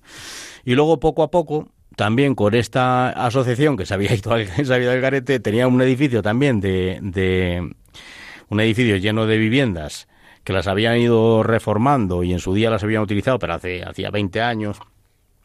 Y le fuimos arrancando una detrás de otra, una detrás de otra, porque era muy reticente el responsable para familias. Y ahora tenemos ahí, los, el último fue una chica peruana con su hijo de, de 11 años, que lo encontraron otros paisanos de, de Perú en, en, la plaza Zocodovera y en, en Toledo llorando porque le habían engañado con un contrato falso y se había quedado con las bolsas y con su hijo en la calle. Y no sabía ni, ni, ni por dónde tirar, sin conocer a nadie la metieron como pudieron en una, en una casa, fueron a estas, estas, estas señoras peruanas que, claro, metieron en una casa, pero como calzador, porque estaba la casa ya llena de gente, fueron a hablar con unas monjas, unas clarisas, que viven al lado de, nosotros y la, y la, la abadesa de la Clarisa pues nos llamó y oye eh, esto y entonces mi mujer le dijo bueno pues Javier todavía tiene una casa a ver si a ti te hace caso la monja habló con él dijo que sí y ya ocupamos todo el edificio lo tenemos ocupado. Entonces tenemos siete, siete familias allí. Algunos llevan ya tres años dos años tres años los, tres años los más viejos. La casa de acogida es la, la más vieja 12 años ya Gerardo, tú qué, bueno, quiero decir, ¿qué nos dirías? Mejor, ¿qué le dirías a todos los oyentes en este momento? ¿Qué te pide tu corazón de transmitirles, sí, por ejemplo, esa fuerza, esa alegría? O sea, eh, ¿cómo cambia completamente la vida el de verdad hacer ese pie y descubrir la verdadera libertad, la verdadera verdad, la verdadera necesidad del hombre? ¿Qué le dirías tú así a los oyentes? Es que condensar eh, condensar esto, yo eh, que, le, que los que han encontrado a Dios, eh, que le pidan a Dios que el enamoramiento, que se enamoren de, la gente. Los que no, que, hagan lo de la apuesta de Pascal, que digan si hay alguien ahí, si hay alguien ahí, pues que me, que me diga qué, qué pintamos aquí, qué pasa con el sufrimiento y esto. Aquí no sobra, no sobra nadie, no sobra nadie. Hay gente que puede decir, bueno, ¿yo qué puedo hacer? Estoy enfermo. Mira, un enfermo, un impedido por lo que sea, tiene Jesucristo en la cruz cuando estaba clavado fue cuando tuvo mayor eh, capacidad de, dar fruto y no podía hacer nada, podía ni mover el cuerpo nada más que para, quejarse. Y una persona eh, impedida y eso se puede, puede entender que Dios está ah, diciéndole que mire a lo profundo y que mire a lo alto, que es lo que perdura, que todo esto se va. Se puede poner en comunión de amor con todos los sufrientes de, de, la tierra, comunión de amor, decir, no soy yo, hay montones, eso. Puede, aunque no lo crean algunos, eso puede ofrecer sufrimiento, o sea, puede asociarse a Jesucristo y decir, esto va a producir frutos en otros y va a operar conversiones y curaciones y eso, eso puede. Si un tío está preso se puede convertir en más libre que un pájaro y puede convertirse en un ángel de bondad con, sus compañeros y puede pedirle a Dios si tiene algún problema con drogas o con lo que sea y eso, pues pedirle a Dios eh, que, le dé la fuerza, la luz y la fuerza para, para pedir ayuda y convertirse en un ángel de bondad de sus compañeros. No me refiero a que se convierta en un panolín o un chivato por, por interés, un chivato por interés. No, no, no, no. Un ángel de bondad de sus compañeros. Y en reparar el mal y perdonar el mal que haya sufrido. Si hemos presos, lo sabemos todos, han sufrido muchos males por parte de quien sea, oficial o no oficial. Y han hecho muchos males, muchos males. A lo mejor no pueden reparar las personas concretas, pero pueden reparar haciendo, haciendo el bien. Y esto Dios lo recoge y lo multiplica. O sea que tú nos dices que todos, todos, todos podemos hacer algo. Mayores, pequeños, ancianos, todo el mundo que esté oyendo en este momento Radio María, todo el mundo en ese momento puede hacer algo con todo lo que tú estás diciendo. Es ponerse en la atmósfera de Dios, Dios es, el, es Padre de todos, no se le escapa ninguna vida, ninguna vida, y ponerse en la atmósfera de Dios, aprender, aprender a, rezar de esa manera, de, de, eso de abandono, de confianza, cada uno con la devoción que, que, con las devociones que tenga o los modos, los modos que tenga, saber que Dios es Padre. Y, y todo, y cualquiera está llamado, o sea, cualquiera está llamado a, una cosa así, no lo sé. Luego el, que pueda hacer algo, pues que lo haga, ya está. Yo en ese sentido soy muy bruto, es decir, como decir, pues el que tenga dos casas, que dé una casa al que no tiene, ya está. Así, el que tenga dos coches haga lo mismo, si no pasa nada, si no pasa nada. Decía lo del bueno, pasa mucho. Si lo hace, pasa mucho. Sí, porque el sediente liberado transforma, hace el bien a, otros y otros pueden preguntarse por qué ese tío, por qué hace eso ese tío. Y entonces conducirle al final a lo, a, lo definitivo. Nosotros, por ejemplo, cuando hemos estado en, en, Marruecos, una de las cosas que, que, me llamaban la atención de una manera muy, muy bonita es que prácticamente toda la gente, señoras mayores, en esos chamizos, bueno, es que para verlo, ¿eh? pero chamizos de cañas atados con cuatro, eso, con los trapos, con no sé qué, ahí agachándose, con un canalillo para echar el agua sucia, y pues ellos nos han ofrecido té, como siempre, claro, lo que han podido y eso. Toda la gente nos lo iban traduciendo, el marroquí con el que con el que íbamos lleva 27 años en España, habla español mejor que Cervantes, vamos. Y, y, y y y todos todos decían que rezaban que iban a rezar por nosotros que rezar por nosotros que Dios nos bendijera. Era, era una, una, cosa muy muy bonita. Y me has contestado muy bien. Gracias señor. pues eso. Gerardo qué tenemos que hacer nosotros para montarnos en esa furgoneta Hombre, a ver, el, el... Se pasa a mí. A ver, ¿qué requisitos tenemos que tener para... Mm, a ver, los, los modos son muchos. Eh, los, modos, las concreciones son muchas. Uno depende de sus posibilidades reales o las que Dios le ponga delante, depende de su imaginación, depende de su historia personal, depende de su psicología, depende de, de, de muchas cosas. Pero pero yo creo que todo, todos los cristianos están llamados a abrirse al sufrimiento de los otros. Porque además esto se nos ha comunicado en la propia vida de Jesucristo, que es la que se nos comunica, en los sacramentos, por ejemplo. El, no, no hay amor sin dolor en esta era. Cuando estemos en el otro barrio, será otra cosa. Pero no hay amor sin dolor. ¿Por qué? Dice, porque, porque, porque si uno ama y tú ves, tú ves sufrir al amado, y pues lógicamente comparte sufrimiento y sufres, y sufres por si puedes ayudarle, si no puedes ayudarle, sufres por la impotencia, o sufres por eh, decía, decía don José Rivera esto, dice la cruz del apóstol, la cruz del apóstol es no poder estar en todos los lados. Claro. Como diciendo, claro, eso por supuesto están los cinco panes y los dos peces y que Dios lo multiplique y haga lo que quiera con, con, con ello. Pero es que no sé, es ponerse a, a la escucha y al final oportunidades le van a salir. Si uno da, le dice, eh, le dice a Dios, haz de mí lo que quieras con esto, se le va a caer el pelo, eso está claro. le, van a, le van a venir, le van a venir, le van a venir, ya está. Y va a tener que aprender, pues va a tener que aprender. O sea que cada día cuando rezamos el Padre Nuestro, estamos rezando y haciendo todo lo que tú dices. Hágase tu voluntad, venga a nosotros tu reino. O sea, al rezar el Padre Nuestro yo me voy a acordar. A partir de ahora me voy a acordar todo lo que has dicho. Porque como puedo decir, santificado sea tu nombre, venga a nosotros tu reino, hágase tu voluntad. Estamos rezando completamente el Padre Nuestro. Dios eh, luego también te regala en este mundo cosas. Nosotros, por ejemplo, lo hemos visto conversiones, conversiones imposibles. La mía, la de mi hijo mayor. Eh, esperamos, lógicamente, que eso, todo esto se profundice. Mi segundo hijo es cantante. Sí, sí es cantante. Además muy famoso entre los jóvenes. Se llama Pole y es eh, de una especie de música pop y música urbana, le llaman la nueva ola, y no sé qué, y eso son, son canciones de amor, algunas de, de, así de cachondeo y tal eso, pero que sobre todo canciones de, de amor, lo que tiene dentro él y eso. Él ha, ha estado en cosas de estas. a lo de Serbia, cuando tuvimos que salir por patas, él tenía 17 años y se quiso venir, yo dije, vale, y le hicimos un documento eh, mi mujer y yo como que la autorizábamos, como al ser menor de edad, de que estaba viajando haciendo turismo por Europa y le dimos instrucciones y tenemos que dispersarnos por lo que sea, tienes que ir a tal o a cual aeropuerto, ponerte en contacto con mamá y, te, saca un billete para, para volver. Pero vamos, que pudimos, pudimos volver con, con el furgón pero él ha estado, también en Tánger, en los barrios chungos, estuvo, estuvo con, con su hermano mayor, se fueron, se fueron los dos solos y un, y un matrimonio catalán que él es periodista, periodista católico, se llama Jorge Martín Lucena, Lucena se llama, le conocen, y eso que, que querían entrevistar a Monseñor Agrelo y ver la, situación esta de, de allí, y eso pues allí estuvo en barrios chunguísimos, con casas infames, infames, hechas polvo de ahí, con 70, 80 personas dentro, de chavales africanos, muchísimos, prácticamente niños, de, 13, 14, 16 años, 17 años, y eso, bueno.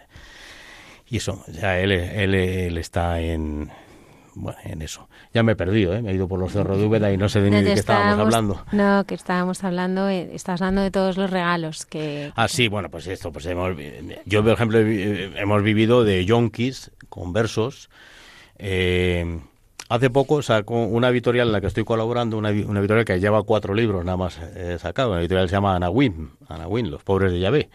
Y eso, eh, un libro de un eh, Pedro Miguel, es un toxicómano que se convirtió, murió en el año 97, se llama Diario de una conversión y lo hemos subtitulado nosotros de la, de la heroína a la intimidad con Dios. Bueno, pues fue una, experiencia mística de, de, este hombre. Le encontraron después de muerto diario un diario de nada, de los tres o cuatro últimos años de, su vida. Pues ese hombre, por ejemplo, pues nosotros era un hermano y amigo nuestro, o, uno, por ejemplo, que es el Chiqui, que era un famoso, famoso por su maldad, por su maldad. Y la, y la conversión fulgurante que tuvo ese tío, que iban eh, ateos, fueron al funeral, ¿sabes? Diciendo que ahí algo había pasado. Que eso no tenía sentido a cómo convertirse en una persona bondadosa, delicadamente bondadosa, un tío que, que, tenía fama en el mundillo, y en el mundillo los yonkis hay mucha gente muy noble, atrapada por, por esto, sobre todo en aquel tiempo de la heroína, eso, pero que luego acercarte a ellos, pues como muy noble, gente que había atracado y robado y no sé cuánto, pues estaban enganchados hasta las orejas. Pero pero entre ellos tenía fama de maldad y era era y era era de eso y así hemos vivido unos cuantos. El José Carlos el Loco, un personaje indescriptible que murió en la Casa de las Misioneras de la Caridad hace muchos años, y se pues ofreciendo su, su vida y sus dolores por sus compañeros y eso, era indescriptible. las anécdotas con ese hombre. Lo que veremos en el cielo, que no tenemos ni idea en la tierra, mucho lo del mal, y aquí está saliendo todo el bien que hay en medio de todo ese mal. Qué maravilla de luz y de semillas y de, y de granos de mostaza, qué maravilla. Sí lo hay, sí lo hay. Sí lo hay, en medio está muchas cosas ocultas y, y yo qué sé, pero vamos, que, que sí lo hay. Muchas gracias, Gerardo, muchas gracias. Gerardo López Laguna, ¿cuándo vuelves a este programa a contarnos más cosas? Esperemos que muy pronto. Bueno, Muchísimas gracias. Vosotros queráis y ya está. cuando hay algo que contar. Seguro que hay. Bueno, cada día hay cosas que contar. Me dijo Lucía, la, la, la, mujer de mi hijo que no importaba que lo dijera al final, lo que te dije que, que no eso. Ellos viven en la Cañada Real. Tienen más de 40 personas acogidas. Viven allí, viven ahí, tienen ahí, es un montaje, una especie de, una de las parcelas de allí, una especie de campamento raro de casas, caravanas. Eh, ¿Y qué gente vive allí, Gerardo? Pues hay familias, hay gente sola, hay gente, algunos eh, que tienen problemas de, de aquí, del coco, eh, gente que estaba en la calle, eh, tienen, tienen de, todas partes. Tienen de España, de Latinoamérica tienen varios, de Venezuela, de, Perú, de, Marruecos, varios africanos, bastantes africanos, familias sobre todo latinas, a ver, se han quedado pues eso en la calle y eso, eso, eso llevan ya pues, tres años. Se hizo, se hizo una casa con palés de madera y otra familia enfrente otra. Y es, es, un, es un mundo. La pequeñita, la mayor, que tiene dos años y pico. ¿Tiene niños? Dos niñas. Dos niñas. Sí, la otra tiene cinco meses y la otra tiene dos años y pico y es, es tremenda. O sea, es, allí. Lo que están aprendiendo la, la reina, la reina del mambo. O sea, mira, tú la ves, eh, se encharcaron hace poco con la, con la, con la Dana y eso una especie de, de, lo grabaron y era es que te reías no podías dejar de reír metiéndose con unas botas de agua, arrastrando un cubo más grande que ella y con un, con un, con un chubajero, un, ser minúsculo en medio del charco, ahí detrás de su padre, o dándole leña para una estufa de leña y cosas de estas y eso. Bueno, pues eso. Pues eso es también eh, para nosotros testimonial y mucho. Él cuando se convirtió dijo, yo quiero ser pobre entre los pobres. Y, y al final Dios se lo ha regalado. Y, bueno, y en, ese, y en eso estamos. Gerardo, muchísimas gracias. Gracias a vosotros. Nos has hecho a todos mejores hoy. bueno, y, míranos la cara. El caso curioso hablando, míranos la cara y la expresión. No, quiero agradecer también al padre Miguel Márquez, que ha sido... El promotor de la causa. Miguel lo conozco desde hace más de 30 años. A más de 30 años. Él, cuando estuve, uno de los libros míos fue escrito muchos años después, eh, se llama Dios en Sarajevo, y es sobre aquella historia eso, y él me hizo un epílogo, está por el padre Miguel Márquez, sí, y es eh, un personaje también, un personaje muy, muy querido por, por, por, por mi mujer y por, por mí, mucho, mucho. Muchísimas gracias, Gerardo López Laguna, por haber estado esta noche con nosotros. Bueno, gracias a vosotros y a todos. Y hasta muy pronto.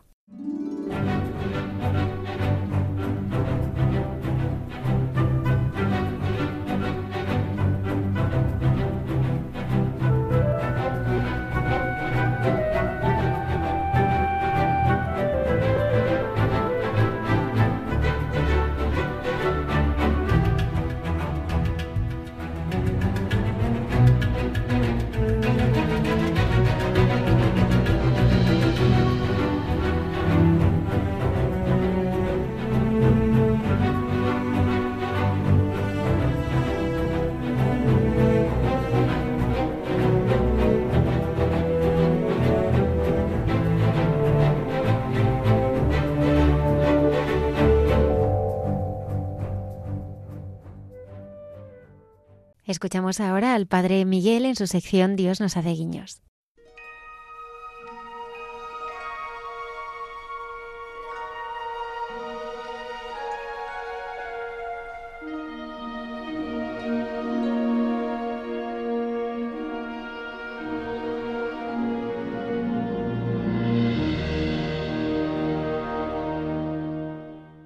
Buenas noches a todos, espero que estéis bien con eh, gusto de saludaros y con la alegría de compartir este momento en este día especial.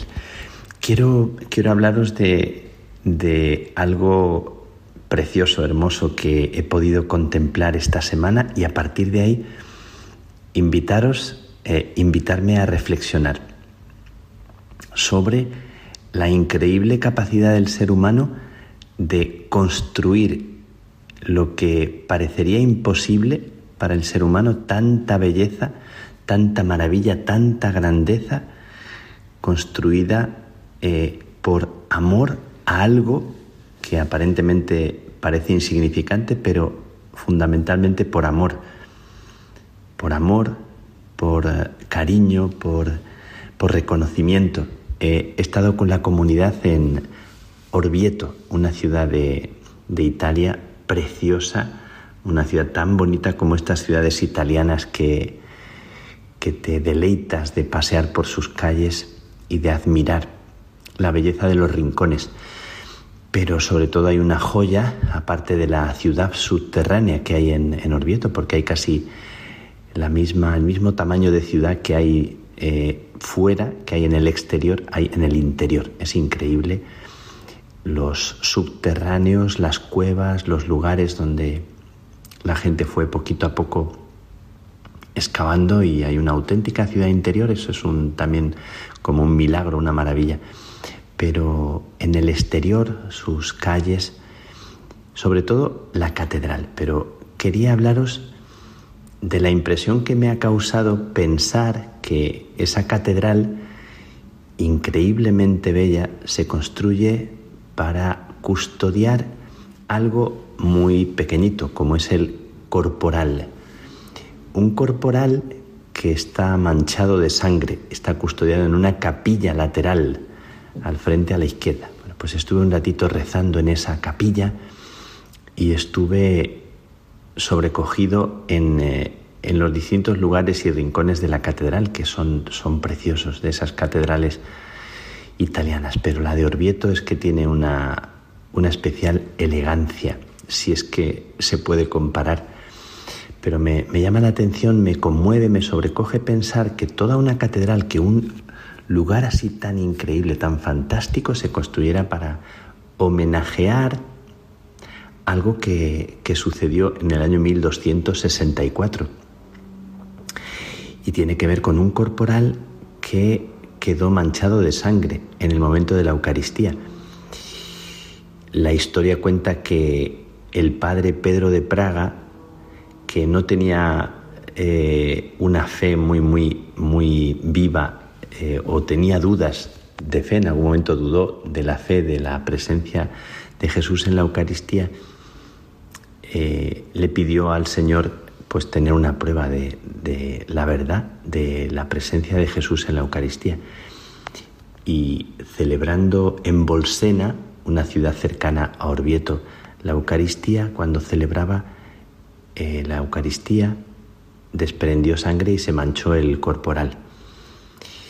Esto impresionó muchísimo al Papa, impresionó mucho a toda la gente en aquel lugar. Es de los milagros eucarísticos que se cuentan como más impresionantes. Y, la Catedral de Orvieto, que después en, el año 1290 se, se, construye, se comienza a construir para, para homenajear y para custodiar ese corporal. Bueno, me llama mucho la atención que para homenajear algo así sencillo, que, que encierra un milagro, se construya algo tan impresionante. Y pensaba también en el Taj Mahal que visité el año pasado, tuve la suerte de visitar el, el Taj Mahal. El Taj Mahal también, que es una de las maravillas, de las maravillas del mundo, y es también de, siglos posteriores, es del siglo XVII, eh, entre los años 1632 y 1654 se construye. Pero el Taj Mahal, que todo el mundo conoce y que tanta gente ha visitado, está en Agra, una ciudad de, la India, y se construye para homenajear a la mujer de un eh, famoso Shah, eh, porque la mujer muere en el parto del decimocuarto hijo del, del Shah. Y impresionante que esa mujer que muere en el parto reciba un homenaje como ese. Me, impresiona muchísimo. Y también como podíamos pensar en las pirámides que se construyeron para homenajear a los faraones, a, hombres de carne y hueso que, que sin embargo eran considerados dioses.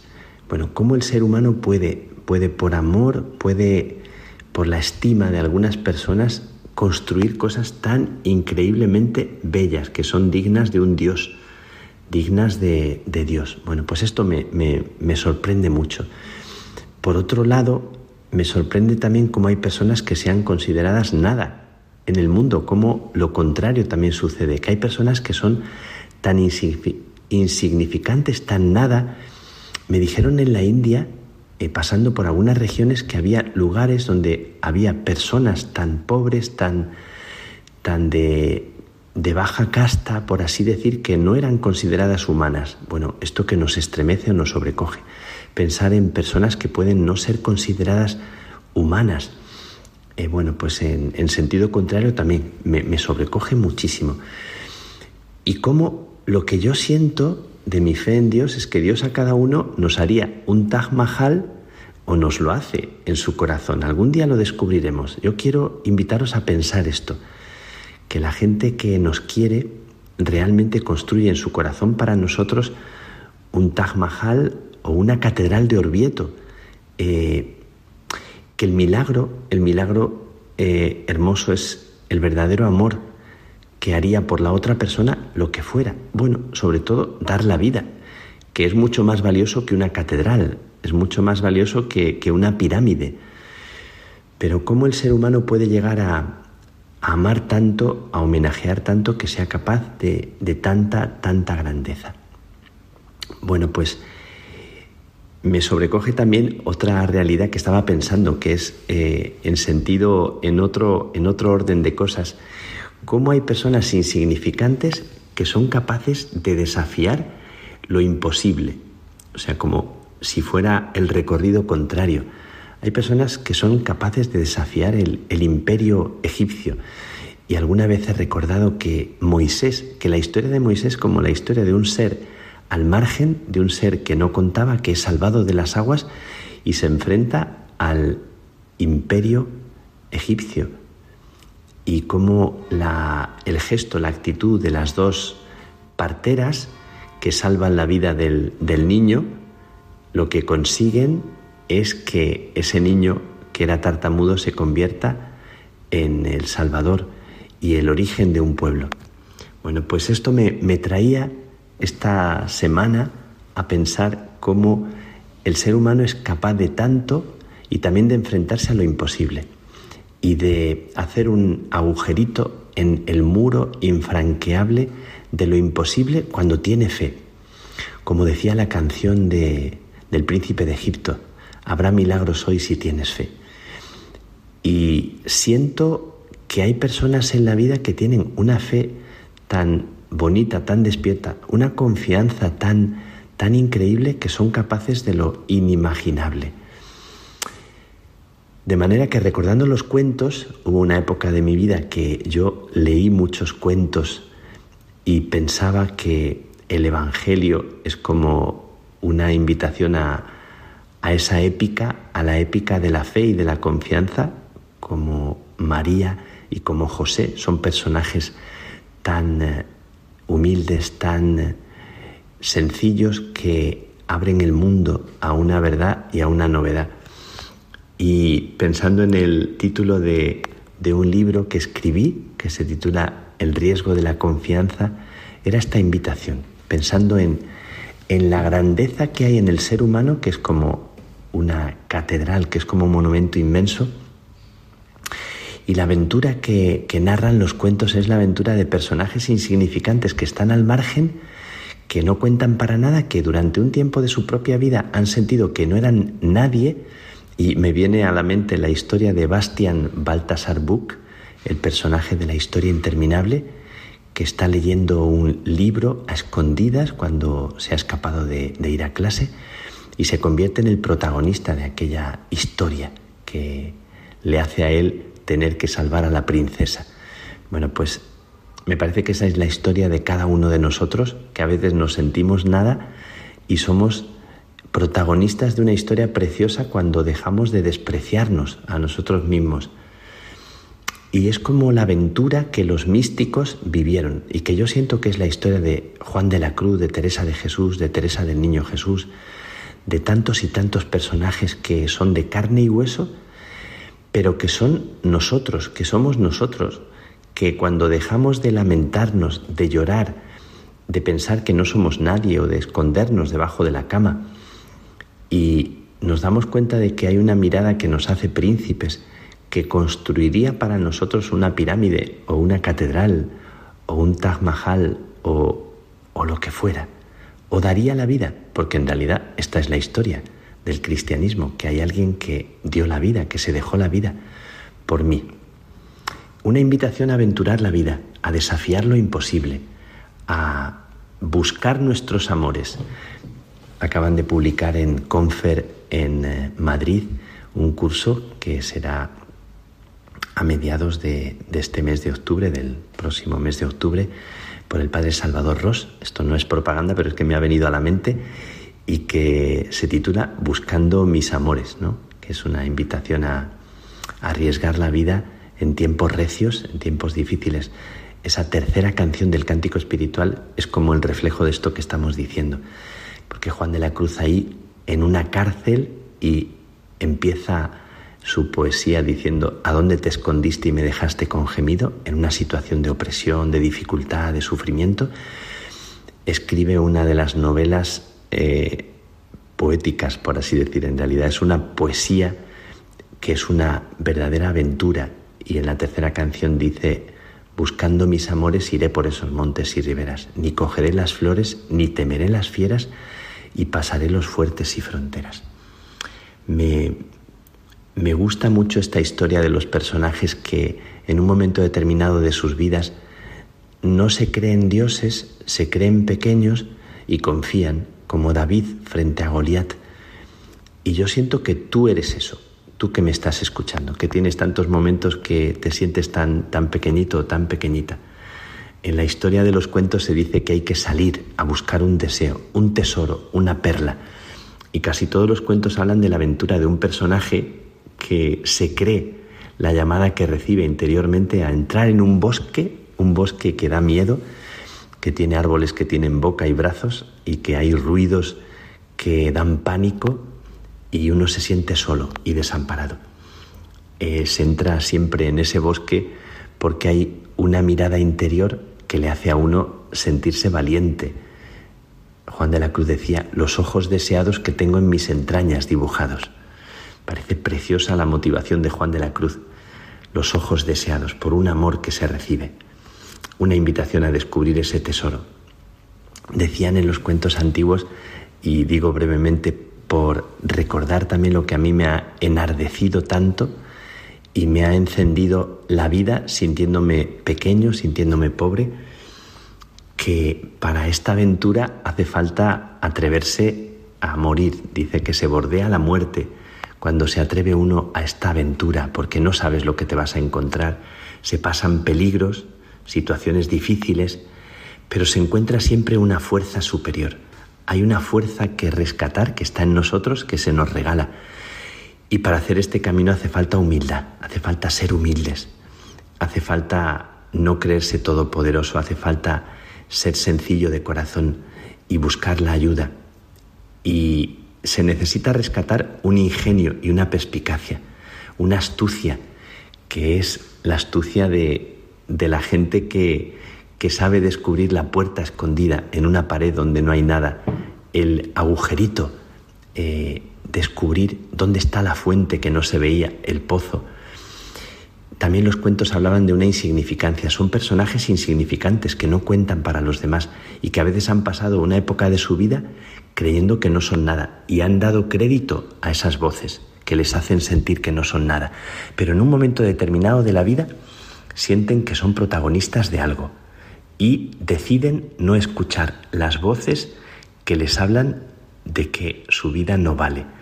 Y de repente se sienten mirados con esos ojos deseados que tienen en las entrañas dibujados del amor, del amado, decía Juan de la Cruz, y sentía Teresa, que le robó el corazón ese amor.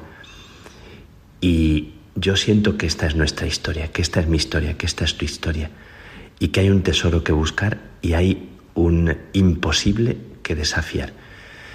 Pues visitando la Catedral de Orvieto, viendo la grandeza del ser humano que es capaz de hacer cosas tan increíbles y viendo la capacidad que hay en el ser humano también de desafiar lo que parece imposiblemente vencible, eh, yo creo en esta historia, en este momento de la historia, donde seres insignificantes que no contaban descubren que en su corazón hay una mirada que les hace capaces de luchar por algo que merece la pena y cambian la historia. Y yo creo que ese eres tú, que esa eres tú. Lo creo firmemente y tal vez esta es mi verdad o mi confianza. Y creo que yo también tengo esa misión y la tenemos juntos. Que Dios os bendiga, que Dios descubra en vosotros la historia y la aventura que está por vivir. Que la bendición de Dios Todopoderoso, Padre, Hijo y Espíritu Santo descienda sobre ti y te acompañe siempre, siempre.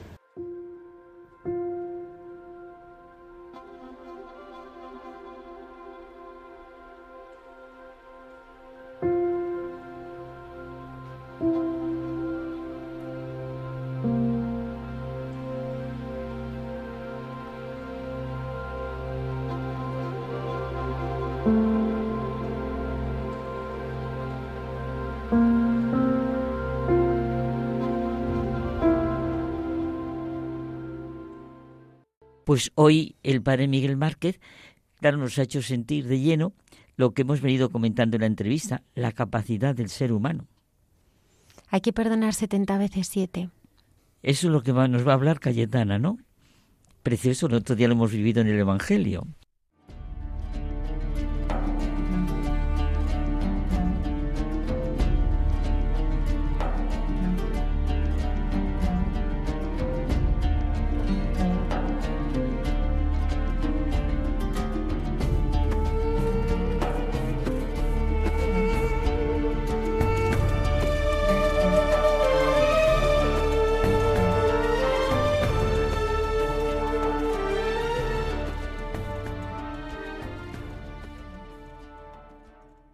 Buenas noches de paz y bien, queridos amigos de esta sección llamada Jesús en su tierra de Radio María. Y bien, esta semana tenemos un pasaje especialmente dedicado para estos días que en el mundo judío se están celebrando eh, Rosh Hashanah y dentro de poquísimos días vamos a tener la celebración de Yom Kippur.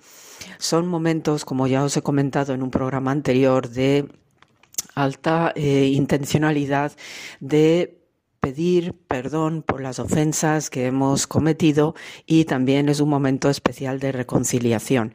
Y precisamente en el Evangelio, en el Evangelio de Mateo particularmente, capítulo 18, pues leemos precisamente cómo en aquel tiempo se adelantó Pedro y preguntó a Jesús, Señor, si mi hermano me ofende, ¿cuántas veces le tengo que perdonar? Hasta siete veces? Y Jesús le contesta, no te digo hasta siete veces, sino hasta setenta veces siete. Y a propósito de esto, el reino de los cielos se parece a un rey que quiso ajustar las cuentas con sus empleados. Al empezar a ajustarlas, le presentaron uno que debía diez mil talentos. Como no tenía con qué pagar, el Señor mandó que lo vendieran a él con su mujer y sus hijos y todas sus posesiones y que pagara así. El empleado, arrojando a sus pies, le suplicaba diciendo, Ten paciencia conmigo y te lo pagaré todo. El Señor tuvo lástima de aquel empleado y lo dejó marchar, perdonándole la deuda. Pero al salir el empleado, aquel encontró a otro de sus compañeros que le debía también a su vez cien denarios, y agarrándolo lo estrangulaba diciendo, Págame lo que me debes. El compañero, arrojándose a sus pies le rogaba diciendo, Ten paciencia conmigo y te lo pagaré. Pero él se negó fue y lo metió en la cárcel. Entonces, en este sentido, vemos que con este eh, mensaje, que además eh, precisamente esta persona a quien el rey había perdonado, pero no había eh, reciprocado con este otro compañero, pues ahí el rey se entera y lo castiga severamente. Este texto viene a propósito de lo que estamos viviendo estos días y sobre todo en el judaísmo, cómo se procede a esta cuestión de las peticiones del perdón y la reconciliación. En el judaísmo, tenemos a través del libro del Levítico 19, que tiene el versículo y nos dice, no odies a tu hermano en el corazón. Entonces, de la misma manera, pues para tú, eh, vamos a ver, pedir perdón y a su, vez, a su vez ser perdonado, hay que hacer siempre las cosas de corazón.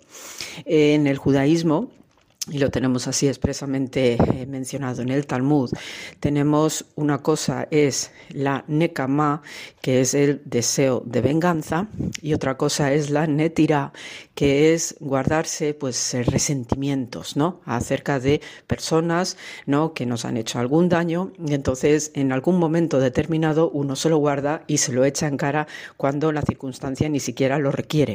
Entonces este tipo de acciones pues no son precisamente las que ayudan a que Dios tenga presente este tema de la intencionalidad a la hora de pedir perdón y ser perdonados. Entonces, eh, ¿cómo se adquiere ¿no? la habilidad de perdonar? En primer lugar, hay que actuar eh, saltando, ignorando cualquier instinto de venganza. Entonces, precisamente, pues hay que tener también una madurez de espíritu, una madurez en el alma y también una generosidad, una misericordia para superar este hecho de la venganza o de guardarse cualquier tipo de resentimiento, ¿no? Cualquier cosita interna que se nos quede allí y no es perdonar de manera superficial. Y después se procede a una especie de reconfiguración, ¿no? que en primer lugar haga que sanemos nuestros malos sentimientos por la persona que nos ha hecho ese daño para que podamos proceder en consecuencia a perdonar. En el judaísmo es una mitzvah importantísima el hecho de perdonar. ¿eh? Se considera algo fundamental para que Dios actúe en nuestras vidas, puesto que Dios no puede perdonar aquello que nosotros previamente no queramos. Entonces, como nos ha concedido este libre albedrío, pues precisamente Dios está pendiente de cómo estamos actuando nosotros, ¿no? En cada circunstancia, especialmente cuando vivimos durezas con el prójimo, con muchos prójimos también, y por tanto, pues la mejor manera para establecer una relación sana primero con Dios y también con los demás a nuestro alrededor, pues evitar todas estas circunstancias que nos lleven a malos sentimientos y por tanto, pues así se facilita lo que es el propósito de la creación, que también no es el cumpleaños estos días, ¿no? Se está celebrando pues ya que en el calendario judío es el, el año 5784 y eso hace que eh, pues estemos entrando en el año nuevo pues con plenitud, superando cualquier deseo de venganza, cualquier tipo de resentimiento. Son momentos de mm, elevadísimos de reconciliación, pero para eso hay que hacerse un repaso de conciencia, pues al hilo de lo que está diciendo Jesús, con todas las gematrías no tan eh, típicas del discurso bíblico, porque si uno no se libera de este tipo de sentimientos, realmente el perdonar y el hecho de pedir perdón, porque también hay veces que se pueden dar unos oportunismos a la hora de pedir perdón porque quiero sacar algo a cambio, pues esto hace que sea imposible liberarse de acciones negativas porque ya está contaminado de eh, entrada, ¿no? Entonces, eh, también eh, los judíos sostienen que de cara a Dios, ¿cómo sé que he sido perdonado? Porque si Dios está esperando a que nosotros hagamos estas acciones de perdón, de ser perdonados eh, de manera sincera, no con un corazón eh, puro, pues claro, ¿cómo sabemos que Dios efectivamente está haciendo su parte? Entonces, dicen los judíos, que si se me presenta la misma circunstancia por la que yo he ofendido a otro y no caigo, no tengo la tentación no de caer en el mismo error, entonces eso significa que Dios me ha perdonado. Es decir, que he aprendido la lección, he hecho las cosas sinceramente, con amor puro y por tanto cuando se me presenta algún momento en que voy a hacer daño a otro, pues ese arrepentimiento, ¿no? Ese arrepentimiento que yo he ejercido previamente y por el cual pues he sido perdonado, pues eso significa que desde lo alto, ¿no? Como no he vuelto a cometer el mismo daño y sobre todo he perdonado de manera sincera y de corazón, pues entonces y también pues he solicitado ese perdón, pues también eso indica que Dios ha perdonado de corazón porque he podido superar ese momento en el cual pues no he caído en el mismo error de antes. Y entonces eh, también pues hay fases o aspectos psicológico-emocionales en todo este momento de reconciliaciones, de expiaciones, de perdones. Y no se trata solamente de decir, mira, te pido perdón Dios por esto, por esto y por esto y lo otro, sino que también Dios tiene en cuenta pues que si uno ofende a un prójimo, ofende a la naturaleza, también es una ofensa a Dios, ¿no? Puesto que Él es responsable de la creación y nos lo entrega generosamente para que dispongamos con total libertad y con amor y con generosidad de todo lo que nos ha ofrecido. Entonces, pues perdonándonos a nosotros mismos y teniendo clara conciencia de que no debemos ni ser vengativos ni ser unos resentidos, pues también, ¿no? Tengamos claras, ¿no? Estas premisas que gracias a este evangelio que insiste, ¿no? De una manera rotunda, ¿no? En este aspecto del perdón, siempre, siempre, siempre, ¿no? Perdona, perdona, perdona, aunque a veces los daños sean tan, tan graves, eh, hazlo, hazlo, porque eso también, ¿no? Es lo que te ayuda a reconciliarte con tu prójimo inmediato, pero también con Dios que está pendiente de que tengas ese corazón limpio, sin sentimientos de culpabilidad y sobre todo de venganza o de resentimiento. Así que hasta aquí el programa de hoy. Se os manda muchísimo amor ¿eh? y hasta la semana que viene. Gracias por la escucha.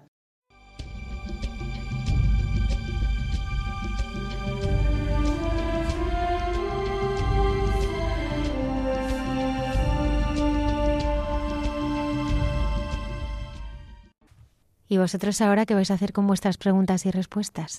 Pues hombre, a las preguntas responderlas. Justo, hacernos preguntas y respuestas. Eso es. En entre tú y yo.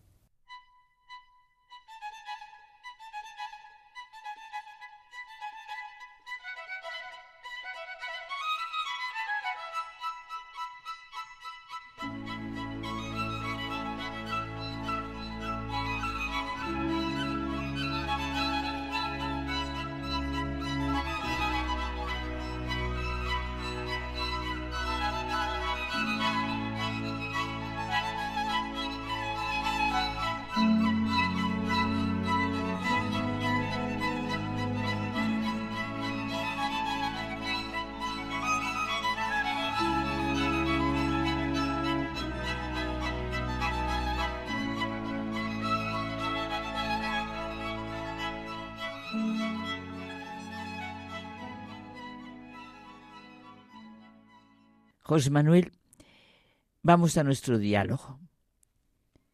¿Qué preguntas importantes me he hecho en mi vida? ¿Qué preguntas me hago ahora? Porque nuestra vida no puede ser un horizonte de preguntas no formuladas o de respuestas a preguntas no formuladas conscientemente. Tú y yo veníamos hablando del panorama que tenemos ante nosotros y la falta de sentido común que decías tú. Pues ante el panorama que tenemos, a muchos nos sale de dentro lo importante que es preguntarse las preguntas fundamentales para nuestro vivir. No dejarnos a merced de los medios de comunicación, de las ideologías, de todo lo que se impone. Lo siento muy profundamente y a cada momento y en todos los campos.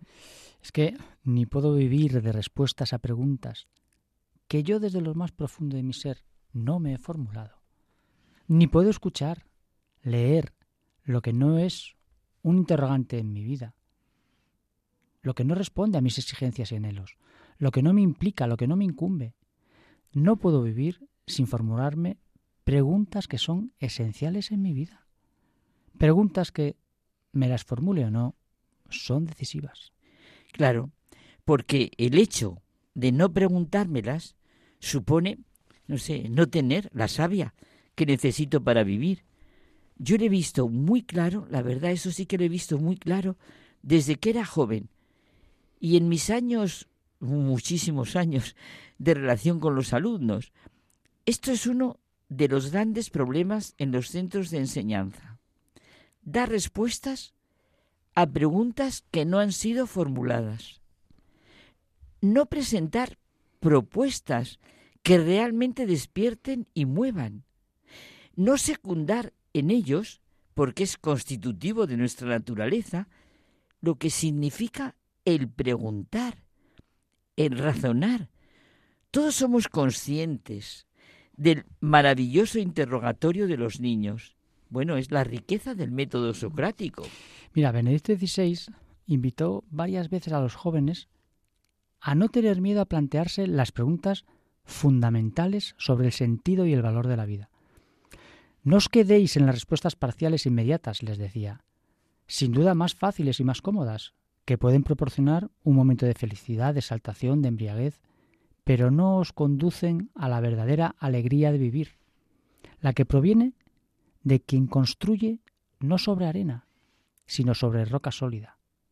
Descubriréis, decía, con asombro y alegría, que vuestro corazón es una ventana abierta al infinito. Mira, precisamente hay un libro que se llama Generación Benedicto.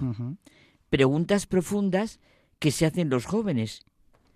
Respuestas en el espíritu del Papa. El prólogo lo ha escrito el Papa, lo escribió Benedicto XVI y es una verdadera invitación a la alegría y a la esperanza. En muy diversas cartas, los jóvenes plantean al Papa algunas cuestiones fundamentales sobre la vida y la convivencia humana. ¿Qué será de mí? ¿Qué profesión será la mejor? ¿Cuál es mi vocación? ¿Cómo puedo realmente orar yo? Rezar yo ¿cómo concretamente puedo reconocer a Dios en la vida diaria? ¿Le importa a Dios mi sufrimiento? ¿Cómo encontrar el amor de mi vida? Bueno, ¿y después qué? Benedicto XVI leyó todas las preguntas y respuestas y decidió escribir un prólogo personal a este diálogo. Sí, y es que la generación Benedicto es una red de jóvenes que se está extendiendo y que busca dar forma al deseo del Papa de poder contar con una generación de jóvenes capaces de dar a conocer su fe con naturalidad, con entusiasmo. Es una comunicación abierta, sin prejuicios, limpia, como un soplo de viento fresco en el aire enrarecido de las discusiones cargadas de ideologías que hoy tanto nos, nos, nos aploman. Ya lo creo, ya lo creo. Es que no es posible entrar en el Evangelio a no ser desde la gran realidad humana de lo que es preguntar, razonar y acoger la respuesta como lo que va configurando nuestra vida. Mira, recuerdo que una profesora italiana me contaba que regañando a un pequeño porque no atendía, el pequeño le contestó, oye, motívame tú, provócame tú. Solo las preguntas que salen de dentro nos llevan a aprender, a saber, a entender, a reconocer. Yo la verdad, esto lo viví mucho en la Universidad de Barcelona con algunos profesores y lo recuerdo con verdadero cariño. Precisamente despertar el interés por aprender supone suscitar las preguntas más personales y comprometidas, y entonces es cuando las respuestas tienen sentido. Respuestas que nos suscitan siempre nuevas preguntas si nos pasa a nosotros si nos ponemos así seriamente. No se aprende realmente aquello por lo que no se tiene interés y no es algo propio nuestro, de nuestra propia urdimbre personal, ese es un problema completamente personal. Vivir de respuestas a preguntas que no nos hemos formulado y en cuestiones muy vitales. ¿Y sabes por qué, Carmen? Porque vivimos en un mundo de jerga de palabras que ni vienen de ninguna parte ni van a ninguna parte. Bueno, sí, viene de los intereses del poder, del dinero, y pobre sentido del placer de unos, de los reduccionismos de otros, de los horizontes sin horizontes, vamos, básicamente de la mayoría. Tópicos, frases hechas. Podríamos pensar en una lista de tópicos y frases hechas. O mejor, fijarnos a lo largo del día y reconocer lo que son tópicos, frases, jerga que nos dejan como estamos. No entran por un oído, sino entran y no salen por el otro. Tendremos que hacer esta, esta reflexión. Es que, y lo tremendo, José Manuel, es que es cierto, vivimos de muchos de ellos y de respuestas de lo más manipuladas y manufacturadas. Esto contribuye enormemente a nuestra despersonalización y lo que veníamos comentando, la falta de sentido común y la superficialidad. Nuestro privilegio humano es formularnos preguntas asumir la responsabilidad de las respuestas que nos damos y damos a las circunstancias concretas que vivimos. El hombre es el ser que se pregunta. Esa es la afirmación de muchos pensadores. La medida en que vivamos de este preguntar y responder, de este formularnos con todo el corazón y toda el alma las preguntas que realmente configuran nuestra vida y de hacer nuestras las respuestas, será la medida de nuestra libertad y de nuestra personalidad. Preguntarse auténticamente es expresión inmediata de la libertad. Es el primer paso a dar en nuestras acciones. Si no fuéramos libres, no nos preguntaríamos. Estoy convencido de que la sensación de vacío, de superficialidad, esa manera de vivir de la jerga de palabras que corren, es nefasto para todos.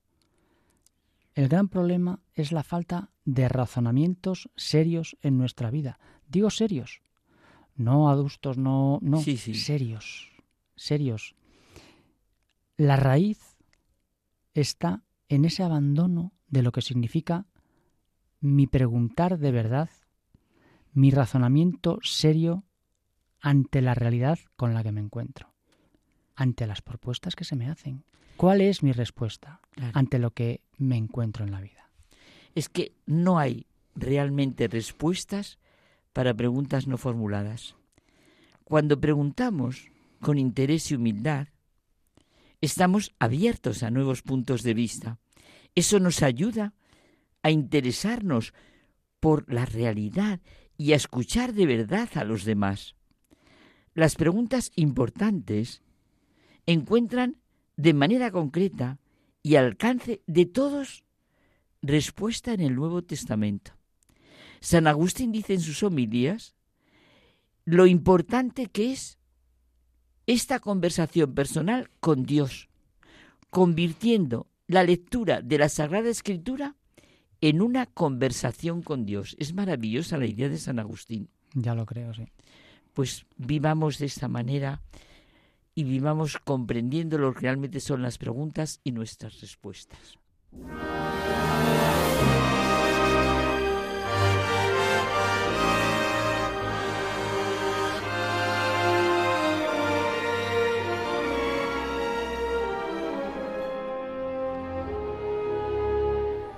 Nos despedimos hasta el próximo programa. Hasta el próximo programa, que hemos disfrutado muchísimo en, todas las secciones.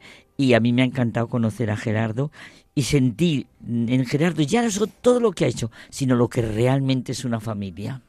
Pues nada, ha sido una noche muy agradable y los oyentes ya saben, tienen una dirección de correo donde pueden escribirnos. Hay mucha gente buena, arroba radiomaria.es y también eh, si quieren volver a escucharnos o se han dormido y no han podido escucharnos en directo, no se pueden perder ese programa de hoy y lo pueden hacer a través de la web de Radio María en la zona de podcast o en Spotify. Una cosa, así, en el programa de Hay mucha gente buena, yo creo que hoy sentimos, todos podemos entrar en el programa de Hay mucha gente buena y ser mucha gente buena. Nos despedimos, que tengáis una feliz semana.